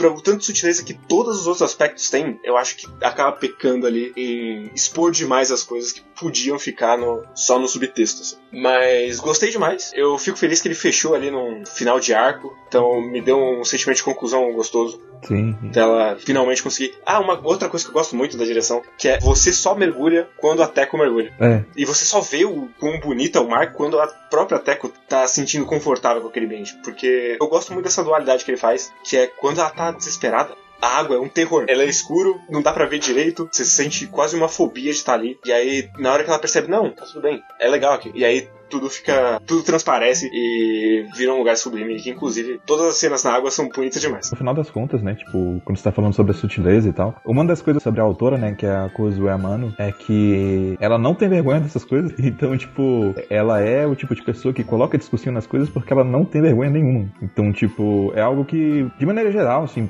é repetitivo em alguns momentos, sim, mas depois que você se acostuma, tipo, meio que para de incomodar. Mas Uhum. é- ela realmente é de fazer isso, tanto é que em área, a personagem principal, que é a Kari, ela geralmente é a personagem que faz os discursos, né? E aí a amiga dela, que é a Aika, tem uma frase que ela vive falando pra ela, que meio que virou um bordão dela, que é Hazukashi Serifu Kinshi, que seria coisas embaraçosas não são permitidas. Pra ela parar de falar discursinho. Uhum. Então, tipo, é uma parada que ela coloca ali totalmente proposital. Hum, Isso não quer dizer que você precisa gostar também. É só que, tipo, é uma parada que ela é autoconsciente de que ela tá fazendo isso, sabe? Não é feito por falta de capacidade de escrever, sabe? Porque eu acho que dá pra perceber que ela sabe planejar muito bem a, a estrutura de cada história e de cada arco para chegar num clímax emocional, tipo, impactante, sabe? É, eu, eu, eu senti que tinha uma autociência ali quando, justamente no final, que a Teco fala: Ah, mas será que é o mar batendo palma pra mim? E aí, não, é só, é só água batendo na, na pedra. Eu percebi, ah, então ela, ela sabe o que ela tá fazendo. Sim.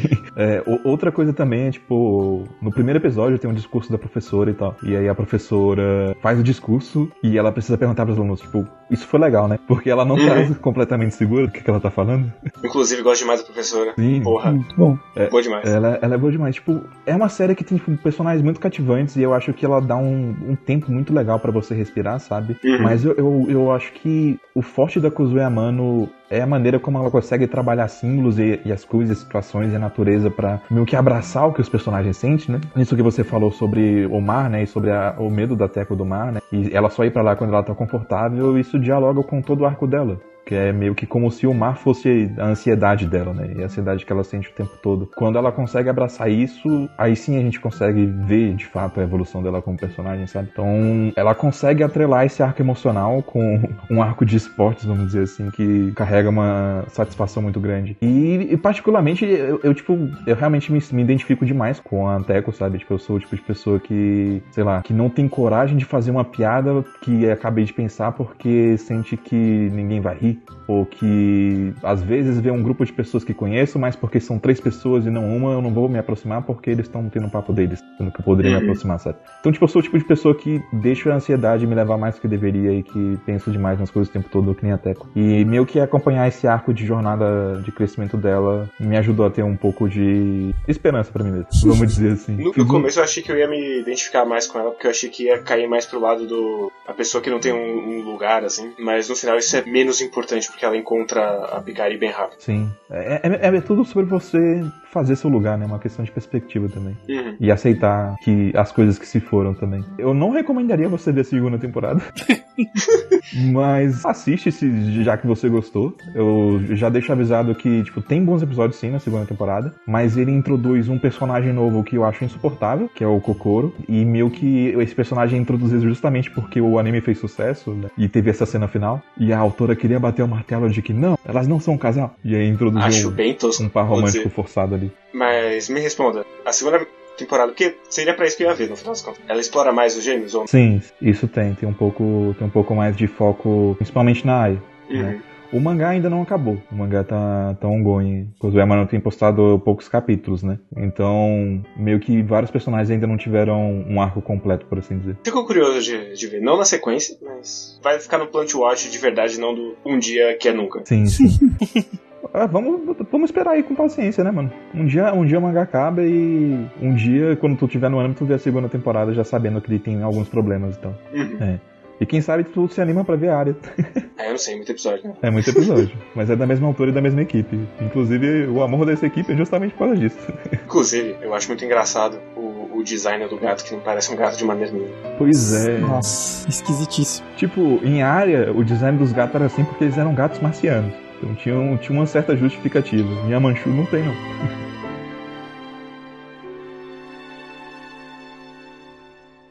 Mas é isso. Então agora a gente vai pro nosso querido piloto. Eu recomendei Chimoneta porque eu queria testar os limites desse homem.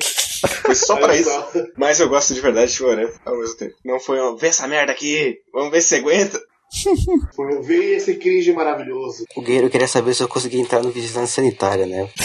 Não, aí até seria outro. Não, aí, pô, aí tem que ver um, um sem ah, Que agressivo. Tem que ver um sem man, é, o, é a porta aí de entrada. Aí tem que mandar um handshaker, se é pra testar o... É verdade. o clássico handshakers, né? Já é uma lenda já. Parou de estar precisando ver mais uns lixos aí para comparar. Tá. É, que, que inclusive, eu ia citar esse tipo de argumento depois, mas já que você me citou, não é porque existe lixo atômico que lixo domiciliar não deixa de ser lixo, né? Caraca! Caralho! Aí sim. E essa é, e essa é a minha introdução a Shimone. Caralho, velho. Calma. Até me ajeitei na cadeira aqui, olha. Tava já quase deitado aqui, já dei aquela ajeitada. Eu só queria dizer que se o guerreiro tivesse falado isso de Amanchu, eu teria ido, eu teria ido pro banheiro chorar, tá ligado? Eu não tenho essa relação tão forte com o Shimoneta, veja bem. Justo. Mas, mas uma pergunta importante é se o pilote viu na TV da sala. Eu acharia muito engraçado se o Guerreiro tivesse a mesma relação que você tem uma manchi com o Shimoneta. Ia ser bom eu demais. acharia, eu acharia muito inusitado. Cara, seria, eu- eu- até eu duvidaria também.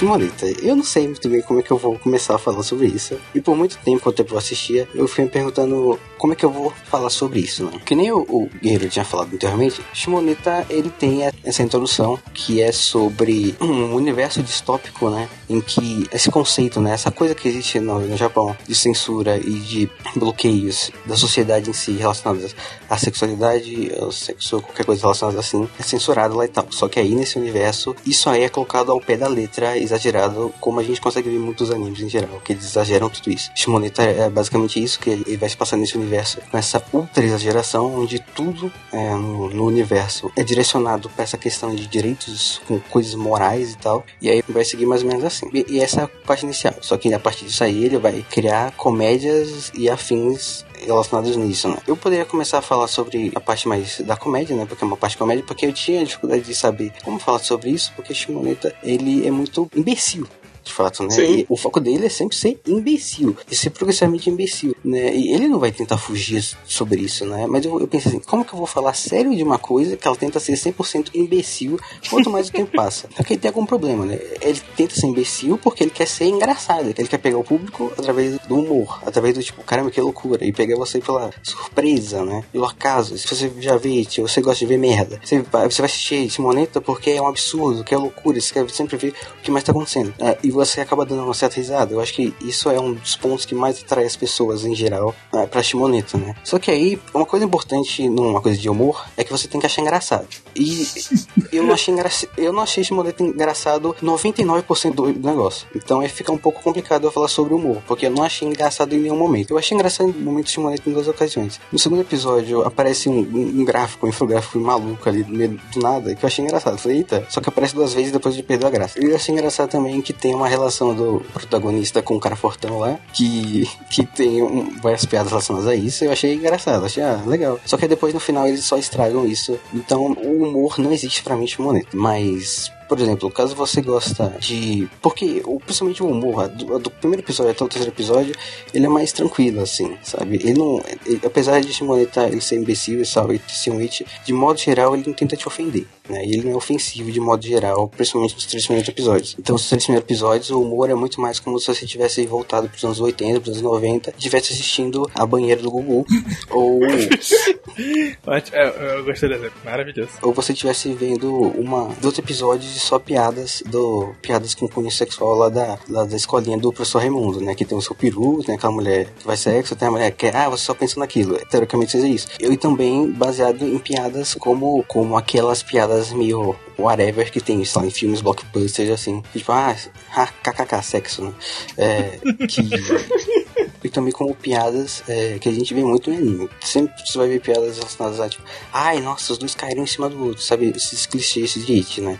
Eu acho que tem um motivo pra isso, mas enfim. É, esse é o nível do humor de Shimoneta, 90% do caso. Eu ia te perguntar se você enxerga algum comentário social em Shimoneta. Eu vou chegar nisso aí. Eu vou chegar nisso aí eu vou criticar isso aí, inclusive. Mas isso aí, isso aí eu acho que é muito mais por gosto, assim, sabe? Quem gosta desse tipo de coisa e quem é meio que já tá acostumado com todos esses clichês ou toda essa. sei lá, tá acostumado a ver merda e, e- e, tipo. ou ver it em geral, assim. E, tipo, ver. Porque Shimoneta ela tem um diferencial, um it diferenciado, assim, sabe? Então muitas pessoas, sei lá. Eu, eu, esse é o meu raciocínio tentando encontrar porque pessoas gostam de Shimoneta. É, mas de modo geral, eu acho que é mais ou menos isso, sabe? Tipo, o humor, eu acho que é, depende muito da pessoa e tal. E acabou não pegando em mim. Lamento o humor não ter pegado para com a minha pessoa, mas bola pra frente. Como o humor não pegou em mim, eu vou fazer, deixar essa parte de lado, eu vou tentar fazer uma análise um pouco mais, minimamente mais séria, assim, tirando toda a, imbecilidade e tal. Porque ele tem, no fundo, uma, uma certa crítica social, uma- um certo diferencial, que muitas pessoas, elas valorizam. Shimoneta, então, diante dessa coisa que todo mundo já sabe, da censura e não sei o que, ele tenta, em trancos e barrancos, botar uma crítica relacionada a essa questão. Essa questão da censura e, do, e dessa imposição moral da sociedade sobre as pessoas, sobre os japoneses em geral, enfim, né? E o, o grupo dos protagonistas eles são terroristas sexuais que eles vão tentar se opor a isso, né? E aí, ao mesmo tempo que o anime vai mesclar isso com essa, essa questão mais séria com certo humor, com certa brincadeira, assim, com essas bobagens e tal. Inclusive, deixa eu dar um exemplo de imbecilidade. Tem uma menina que ela tem a, a cabeça em forma de um pinto, né? Caralho, eu vejo isso! Eu não sabia disso! Quando ela fica empolgada, o cabelo dela, ela fica, fica enrijecido. E quando ela fica triste, é, o cabelo abaixa. Calma, pô, deixa eu ver se... Caralho, não... Então esse é o humor de Caralho, é igualzinho. Puta que me pariu. Só de você contar, já tô achando Muito bom, cara. Eu nem lembro da imagem. É, por exemplo, eu não acho isso engraçado. E, e aí eu acho, eu acho que vai depender de cada um. É, mas ele tenta partir por essa parte mais sobre crítica social, não sei o que, que o, o Pedro tinha falado, e eu pensei, ok, tudo bem, né? Eu, eu tinha alguns, alguns contras, porque ao início eu acho que existe uma certa hipocrisia ali na, na coisa, mesmo que ele tente pegar esse estilo de It pra tentar fazer uma crítica ou tentar passar alguma mensagem, eu acredito que no fim das contas ele acaba só meio que reforçando esses pontos e ele não quer realmente passar uma mensagem. É, de fato, ele tem esse sentimento assim, ele tem esse sentimento assim de tipo, ah, eu quero as pessoas serem livres, as pessoas se liberarem, né? E eu acho isso positivo. Mas eu acho que de modo geral a mensagem ela se perde. Primeiro que a mensagem ela não chega a grupo nenhum, ela não chega aos grupos, os punheteiros de plantão, porque eles vão achar chato, o Shimoneta não vai ser o que eles querem, não vai ser pra quem não gosta de hate, porque vendo a abertura as pessoas que não gostam de hate já vão passar longe, e outros grupos sociais eles meio que não vão pegar essa mensagem 100%. E, e o anime em si ele acaba sendo meio hipócrita nessa sua mensagem, porque ele vai, mas ao mesmo tempo que ele não vai. Então a mensagem ela se perde em vários pontos. Ele tem o cuidado de não é, enaltecer pessoas que tentam agir de forma pervertidos sexuais ou pessoas imorais, assim, que, faz, que fazem crimes de fato. É, tanto que na, na segunda metade da história eles criam, botam dois personagens ali pra ser, pra ter esse negócio e falar, não, gente, calma, a gente não é assim, sabe? A gente é um pouco, mas não é tanto assim. Então a gente não tá junto com essas pessoas criminosas. Ao mesmo tempo que no episódio 4, esse- que é o tem a cena final do episódio 4, é, tem a cena mais ofensiva de todas e tem a, a cena mais jet, mais sexual de todas ali, que é um abuso sexual que acontece ali, só que colocado de maneira humorística, que eu não sei se foi intencional ou não, mas ele assimila todos os detalhes de como é o primeiro serial killer da Coreia agia. Que eu não sei se foi por acidente, mas um caso tão chocante quanto esse, que foi na Coreia, ele copiar quase tudo que acontecia, porque é, nessa cena, a moça doida lá, ela amarra os braços e as pernas do, do protagonista, bota a calcinha em cima da cabeça dele. E, e ela começa a assediar sexualmente ele. Da mesma forma como o primeiro serial killer da Coreia fazia. Você não acha que isso é vago o suficiente pra ser um acidente? Eu acho que não, eu acho que, tipo, o que eles mostraram, mostraram cada um desses pontos. Se ele mostrou, é porque existe um motivo, assim.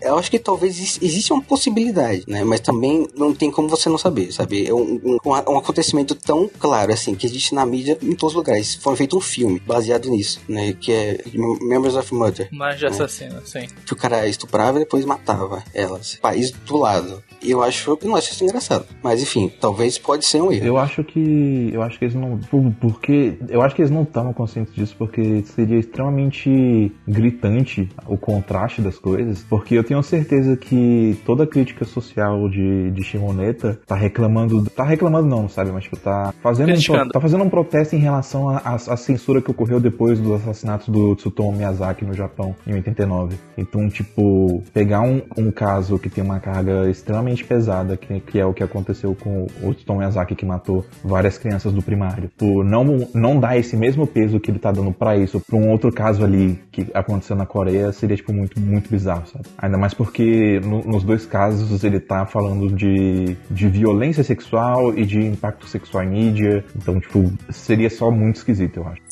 É, eu acho, eu acho que tem essa possibilidade, mas eu acho que eles não se tocaram o suficiente. Eles se tocaram o suficiente pra fugir dessa coisa de crimes e pessoas hediondas, tanto que o vilão no final da história é basicamente. Mas eu acho que é meio que de bastom e não acho, não acho de fato engraçado, porque no faz contas é uma cena de ass- assédio sexual ali no final do episódio 4. Inclusive, devo dizer que, que assim, um resumo das minhas experiências. Do episódio 1 até o episódio 3, eu falei, ah, tá bom, né? Tem gente que gosta, eu não acho isso muito engraçado, mas tudo bem, né? Aí do episódio 4 até o 6, eu só achei ofensivo e insuportável. É, ofensivo. Ele- Insuportável só foi até o final. eu pensei, eu pensei ativamente em desistir depois do episódio 4.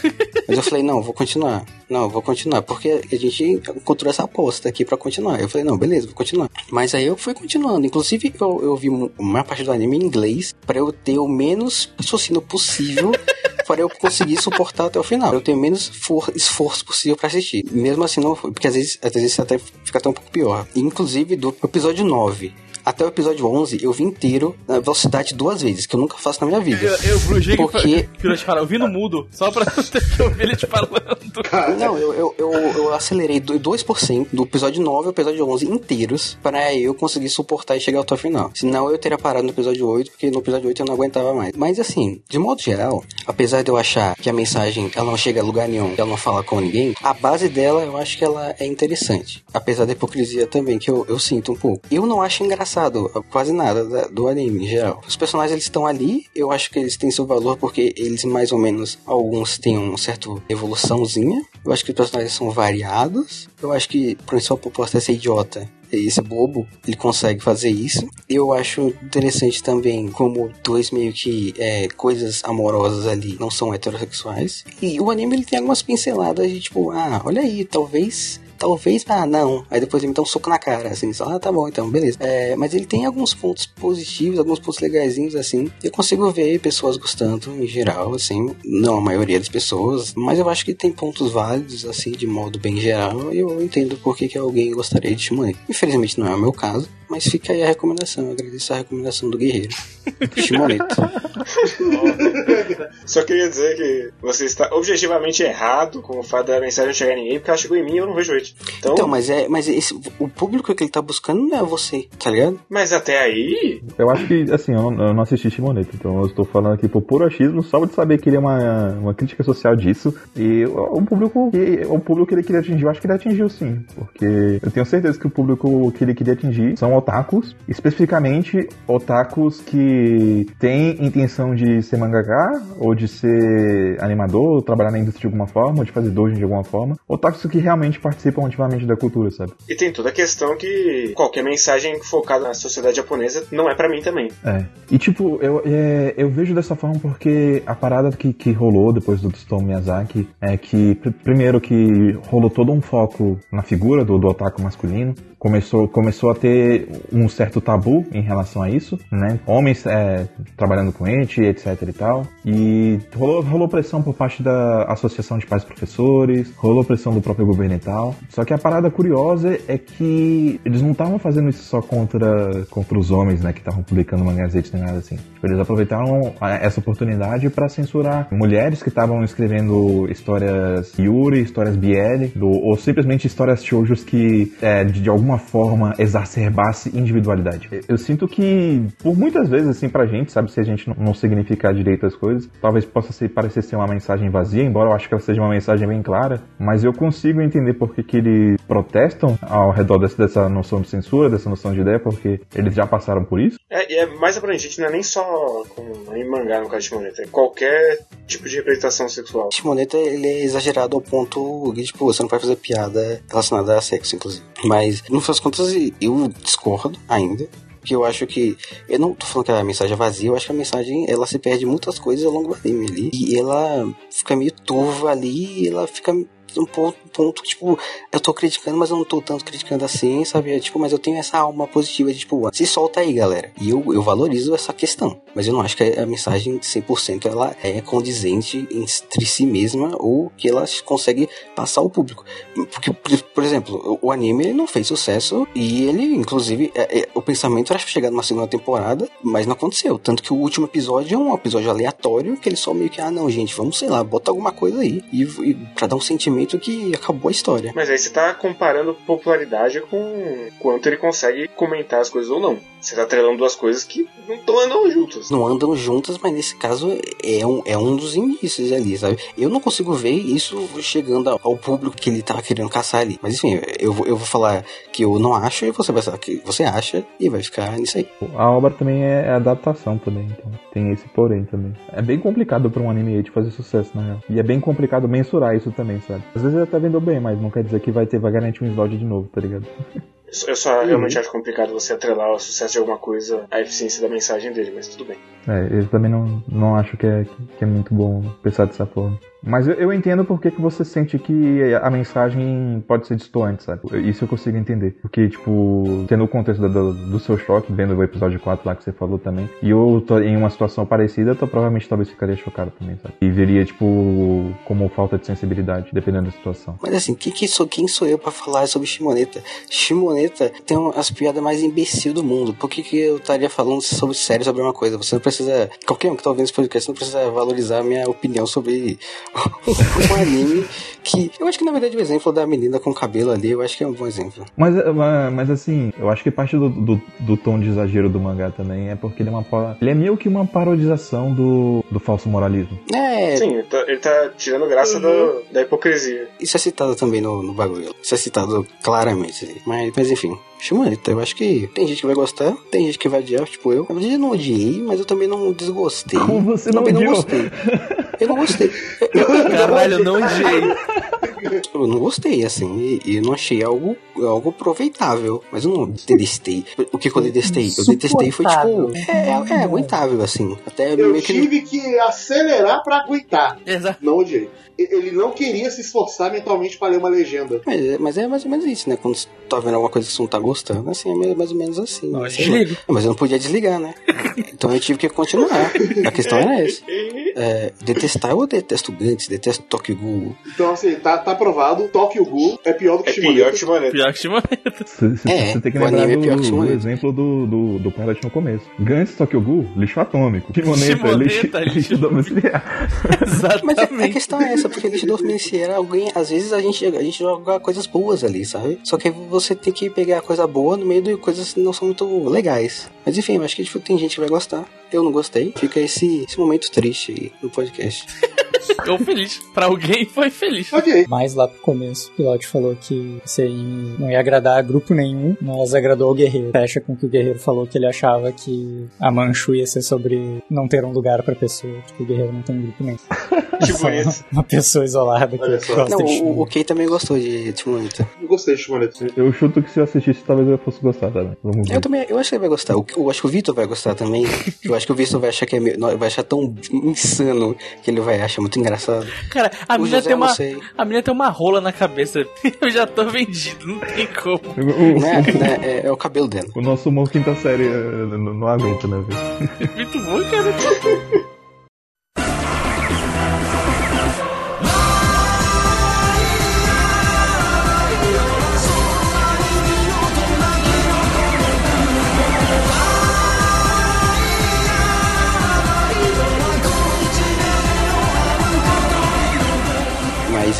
Tudo bem. Então aí a gente passa a primeira recomendação, eu termino meu monólogo de 88 anos. Aí a gente, enfim, dá a volta nessa roda de amor e fraternidade, que é o Natal. E depois de Shimoneta, né?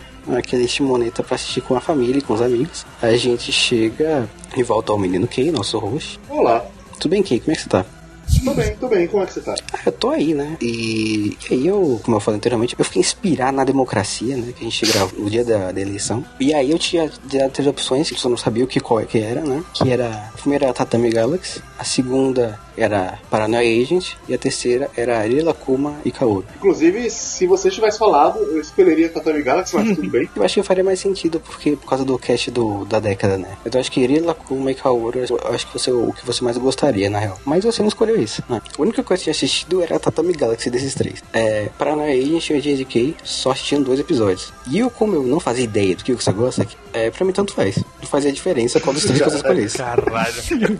Caralho, tanto faz, só sei de que é uma coisa que eu vi. Foda-se. É, mas eu achei, eu achava que era interessante, assim. Tratamos a Galaxy eu achei ok, eu achei legalzinho. O Gorilla Como eu achei legal. Paranoia, eu tinha assistido dois episódios e achei, tinha achado legal. De lá até cá eu assisti mais dois. E eu continuo achando um interessante. Mas aí chega só a você, que O que, que você achou de Paranoia Agent? Eu acho que se você tivesse assistido mais 11 episódios e terminasse, você ia gostar bastante, cara.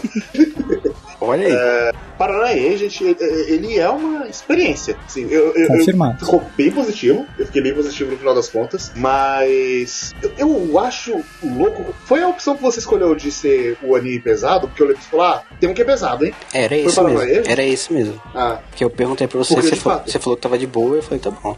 Sim, sim. Tem, tem uns momentos pesados, assim, de desconforto bem forte ali. Tá, vamos lá, vamos por parte. Do que, que se trata Paranoia Agent? Paranoia Agent é a história. É, é uma grande crítica social foda a sociedade onde as pessoas estão estressadas, estão na merda, estão em situações ruins nos seus dias a dias, nos seus trabalhos. E a gente vê uma garota que eu acabei de esquecer o nome dela, mas ela fez o design de um personagem muito popular e ela tá num momento terrível de estresse porque ela precisa fazer um outro design popular e ela não faz ideia. É, ela, ela tá com bloqueio mental e estão pressionando ela pra caralho pra fazer um personagem novo e já tá batendo a deadline dela fazer isso e ela tá com esse problema criativo. Até que, no meio desse estresse, ela encontra uma entidade que o pessoal chama de Shonen Bat, que eu vou traduzir livremente como menino do taco. O menino do taco agride ela, ela para no hospital. E as pessoas vão começar a investigar o caso. Cada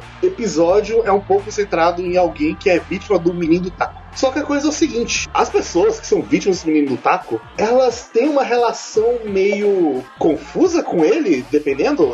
Algumas delas tratam até como se ele fosse um salvador. Como, caralho, que bom que o menino do taco me atacou aqui, porque, no caso, a, a menina ficou feliz porque ela saiu do. Ela, ao ser atacada, ela foi hospitalizada, então, tipo, deu migué para entregar o trabalho na hora certa. Tem outros personagens que acaba sendo um, um, uma fuga para eles. E cada episódio foca muito nessa coisa de pessoa na merda, menino do taco aparece, a relação dela com o menino do taco a partir disso. E ele é uma investigação com uns toques surreais na primeira metade. Depois ele vai ficando cada vez mais surreal, cada vez mais cheio de simbolismo e loucura visual. E caralho, o que, que tá acontecendo aqui? Eu não sei mais o que, que é literal e que não é. E, e, e, é uma viagem. Quando você descobre mais ou menos o que, que é o Menino do Taco, e quando você descobre as coisas que geraram isso, eu, eu achei muito bom. Eu achei o final maravilhoso, ao mesmo tempo que eu gosto que no final do pós-crédito, basicamente, ele mandou um assiste o anime de novo agora, filho da puta. Você não entendeu, veja de novo. É, não, não, é, é, é basicamente isso. O, tem, tem, quase que ele fala, assiste aí de novo agora que você assistiu pela primeira vez, com você acabou de ver pelo na cabeça, final. Talvez um dia eu faça isso, mas tem episódios que dariam um trigger filho da puta pra algumas pessoas. Tem um episódio específico que eu não vou contar, obviamente, tweets dele, mas é sobre um episódio episódio 8, que bateu muito comigo toda a premissa dele, de que é tem um grupo de amigos na internet que eles combinam suicídio coletivo e eles decidem se encontrar para fazer suicídio coletivo. O problema é que quando dois deles se encontram, eles vão encontrar a terceira pessoa. A terceira pessoa é uma menina de uns 10 anos. E eles ficam meio. Ah, eu não, a gente não quer que, que essa criança participe disso. Mas ao mesmo tempo eles querem morrer e eles começam a fazer planos para eles se suicidarem, mas ao mesmo tempo impedir que ela morra. Então, ah, vai todo mundo se jogar no trem. Só que aí, antes de se jogar, se empurra pra trás. E, e é um episódio quase que metade dele é sketches, os caras se matar, impedir que ela se mate junto e falhando tudo no processo. Mas sempre com um tom desconfortável de é uma galera tentando se suicidar, né? é, é, é. Tenso, velho. É, é, e tem alguns momentos que eu acho que ele meio que. Ele meio que. Do, do episódio que eu vi, um dos episódios, né, ele trata de uma pessoa com dupla personalidade, né? Eu acho que ali ele fica meio questionável um pouco como é que ele trata essa personagem e tal, mas mesmo assim eu acho que ok, assim. É, assim, eu, eu no final você consegue super positivo. É um péssimo anime para você também assistir tudo de numa tacada só. Depois de assistir dois episódios eu já ficava, caralho, pera aí. Tem que ir processando aos poucos. Tem que processar aqui o que, tá, que aconteceu. É que é muita coisa no episódio só, né? Tipo, a direção é muito bem, muito fluida, assim, sabe? Tipo, a direção é muito, muito perfeitinha, assim, sabe? Tipo, quando é de coisa que acontece ali, tipo, tudo é muito tudo muito perfeito coloca, colocado ali, sabe? Eu acho bem impressionante ali, então. Eu acho que, tipo, é. o mistério é bem gigante também, né? O negócio principal é que a direção dele é do caralho, sim. To toda a direção artística dele é maravilhosa, o jeito que ele representa certas coisas é muito boa, mas ele vai a fundo na personalidade dos personagens, então, mesmo sendo tipo, ah, é, esse aqui é o caso desse moleque que ele se encaixa mais ou menos na descrição do Shonen Bet, porque é o moleque que anda de patins, é, é, é criança, às vezes já falaram, ah, caralho, é o moleque que de patins, então os moleques da sala estavam chamando ele de Shonen Bet. E isso gerou bullying com ele. E as consequências que isso gera, né? Mas, o, o, o é. mas esse menino não é tão bom assim, talvez. É, né? é. Ele vai tão fundo na personalidade dele que você pensa em muitas coisas ali. Você pensa o que que significa o, o Shonen Bet pra ele, o que que significa ao redor dele, o que tem, tem, tem muitas camadas cada personagem, no fim das contas. É muito louco, porque, porque é, em um episódio só ele apresenta esse personagem, constrói esse personagem e a gente consegue ver a destruição desse personagem, né? No episódio Sim. só. É muito maluco, assim. É, inclusive, a maioria dos personagens eles não aparecem em mais de dois episódios. Aparecem uma vez no episódio focado, às vezes eles têm umas pontinhas em outros episódios, mas os únicos personagens recorrentes é os investigadores e a primeira vítima. Sim. Mas de resto, tudo é personagem episódico e todos eles são muito densos. É, é meio louco. Mas, mas é isso. Só- alguém mais viu Paranoia, gente? Quero muito, mas ainda não vi. É, é a mesma coisa, quero muito, mas não vi ainda. Eu quero ver também ainda, Sim. mas eu não tava com nem tempo nem clima pra isso agora. É, tem, que- tem- eu tenho que estar no clima certo pra ver Paranoia, gente. Não, E a descrição parece de fato um anime de Satoshi Kon, né? Sim. É, é, é Realmente, definitivamente um anime do Satoshi Kon. Inclusive é incrível que eu achei que ele ia terminar uma nota mais positiva no final. E- e- Ele tava caminhando pra coisa mais positiva e ele no final fala: É! Porra nenhuma! tá assinando? Tapa na sua cara!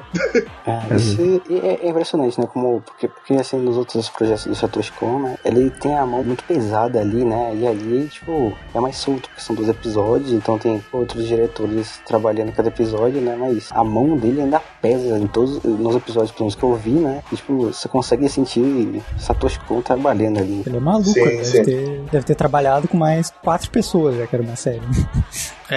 Mas, mas é isso. É Paranoia Agent. É, A você, trilha é bem da hora. a, a trilha é bem boa. Eu, a, a- a abertura dele é, é incrível. Quanto mais episódios passavam, mais eu. Ah, essa abertura aí, né? KKK. Recomendo bastante. Se você estiver na vibe de ver uma coisa realmente mais pesada, mais densa e que talvez te desgrace um pouquinho, Um seinen psicológico. Uou, É. sim, psicólogo. Inclusive, eu fiz essa piada de novo. Eu fiz essa piada, essa piada voltou. Mas já não é o. É o. Uh, sim, psicológico. Não, tem o complemento ainda. Seinen psicológico de diretor cult. verdade. Mas é isso. Assista Paranoia hoje se estiverem na vibe. É. É louco. É louco.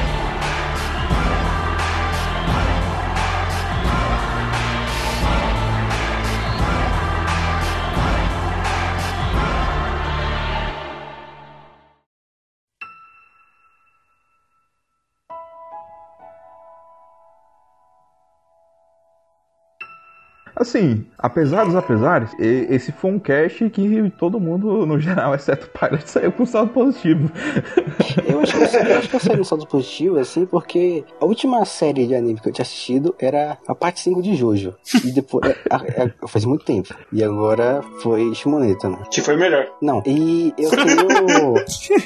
eu tenho dificuldade de assistir coisa, né? E como eu sobrevivi a Shimoneta, eu acho que talvez eu tenha mais resiliência pra assistir outras coisas. Ah, isso é bom. Objetivos pra 2021: assistir três animes. Aí sim. Acho, que- acho, acho que já é demais, né? Que Mas é, é só falar para os seus ouvintes que tem muita coisa aí, você pode assistir que é boa, no final das contas. Então, basicamente é um cast de grandes recomendações e fica aí o nosso presente para vocês, que é assistir essas obras boas aí.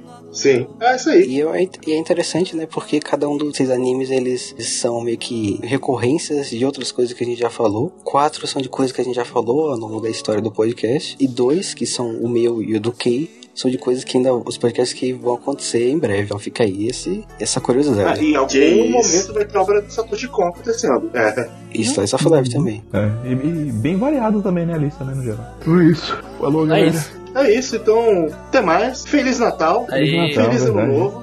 Tem já mais um podcast ainda esse ano, porque a gente é maluco. O ano novo a gente fala no outro. É verdade. É, é, é isso. Fi- Fica de pra próximo, então, Feliz Ano Novo. Feliz Natal. Coma muito peru. Falou! Falou. Tchau, tchau!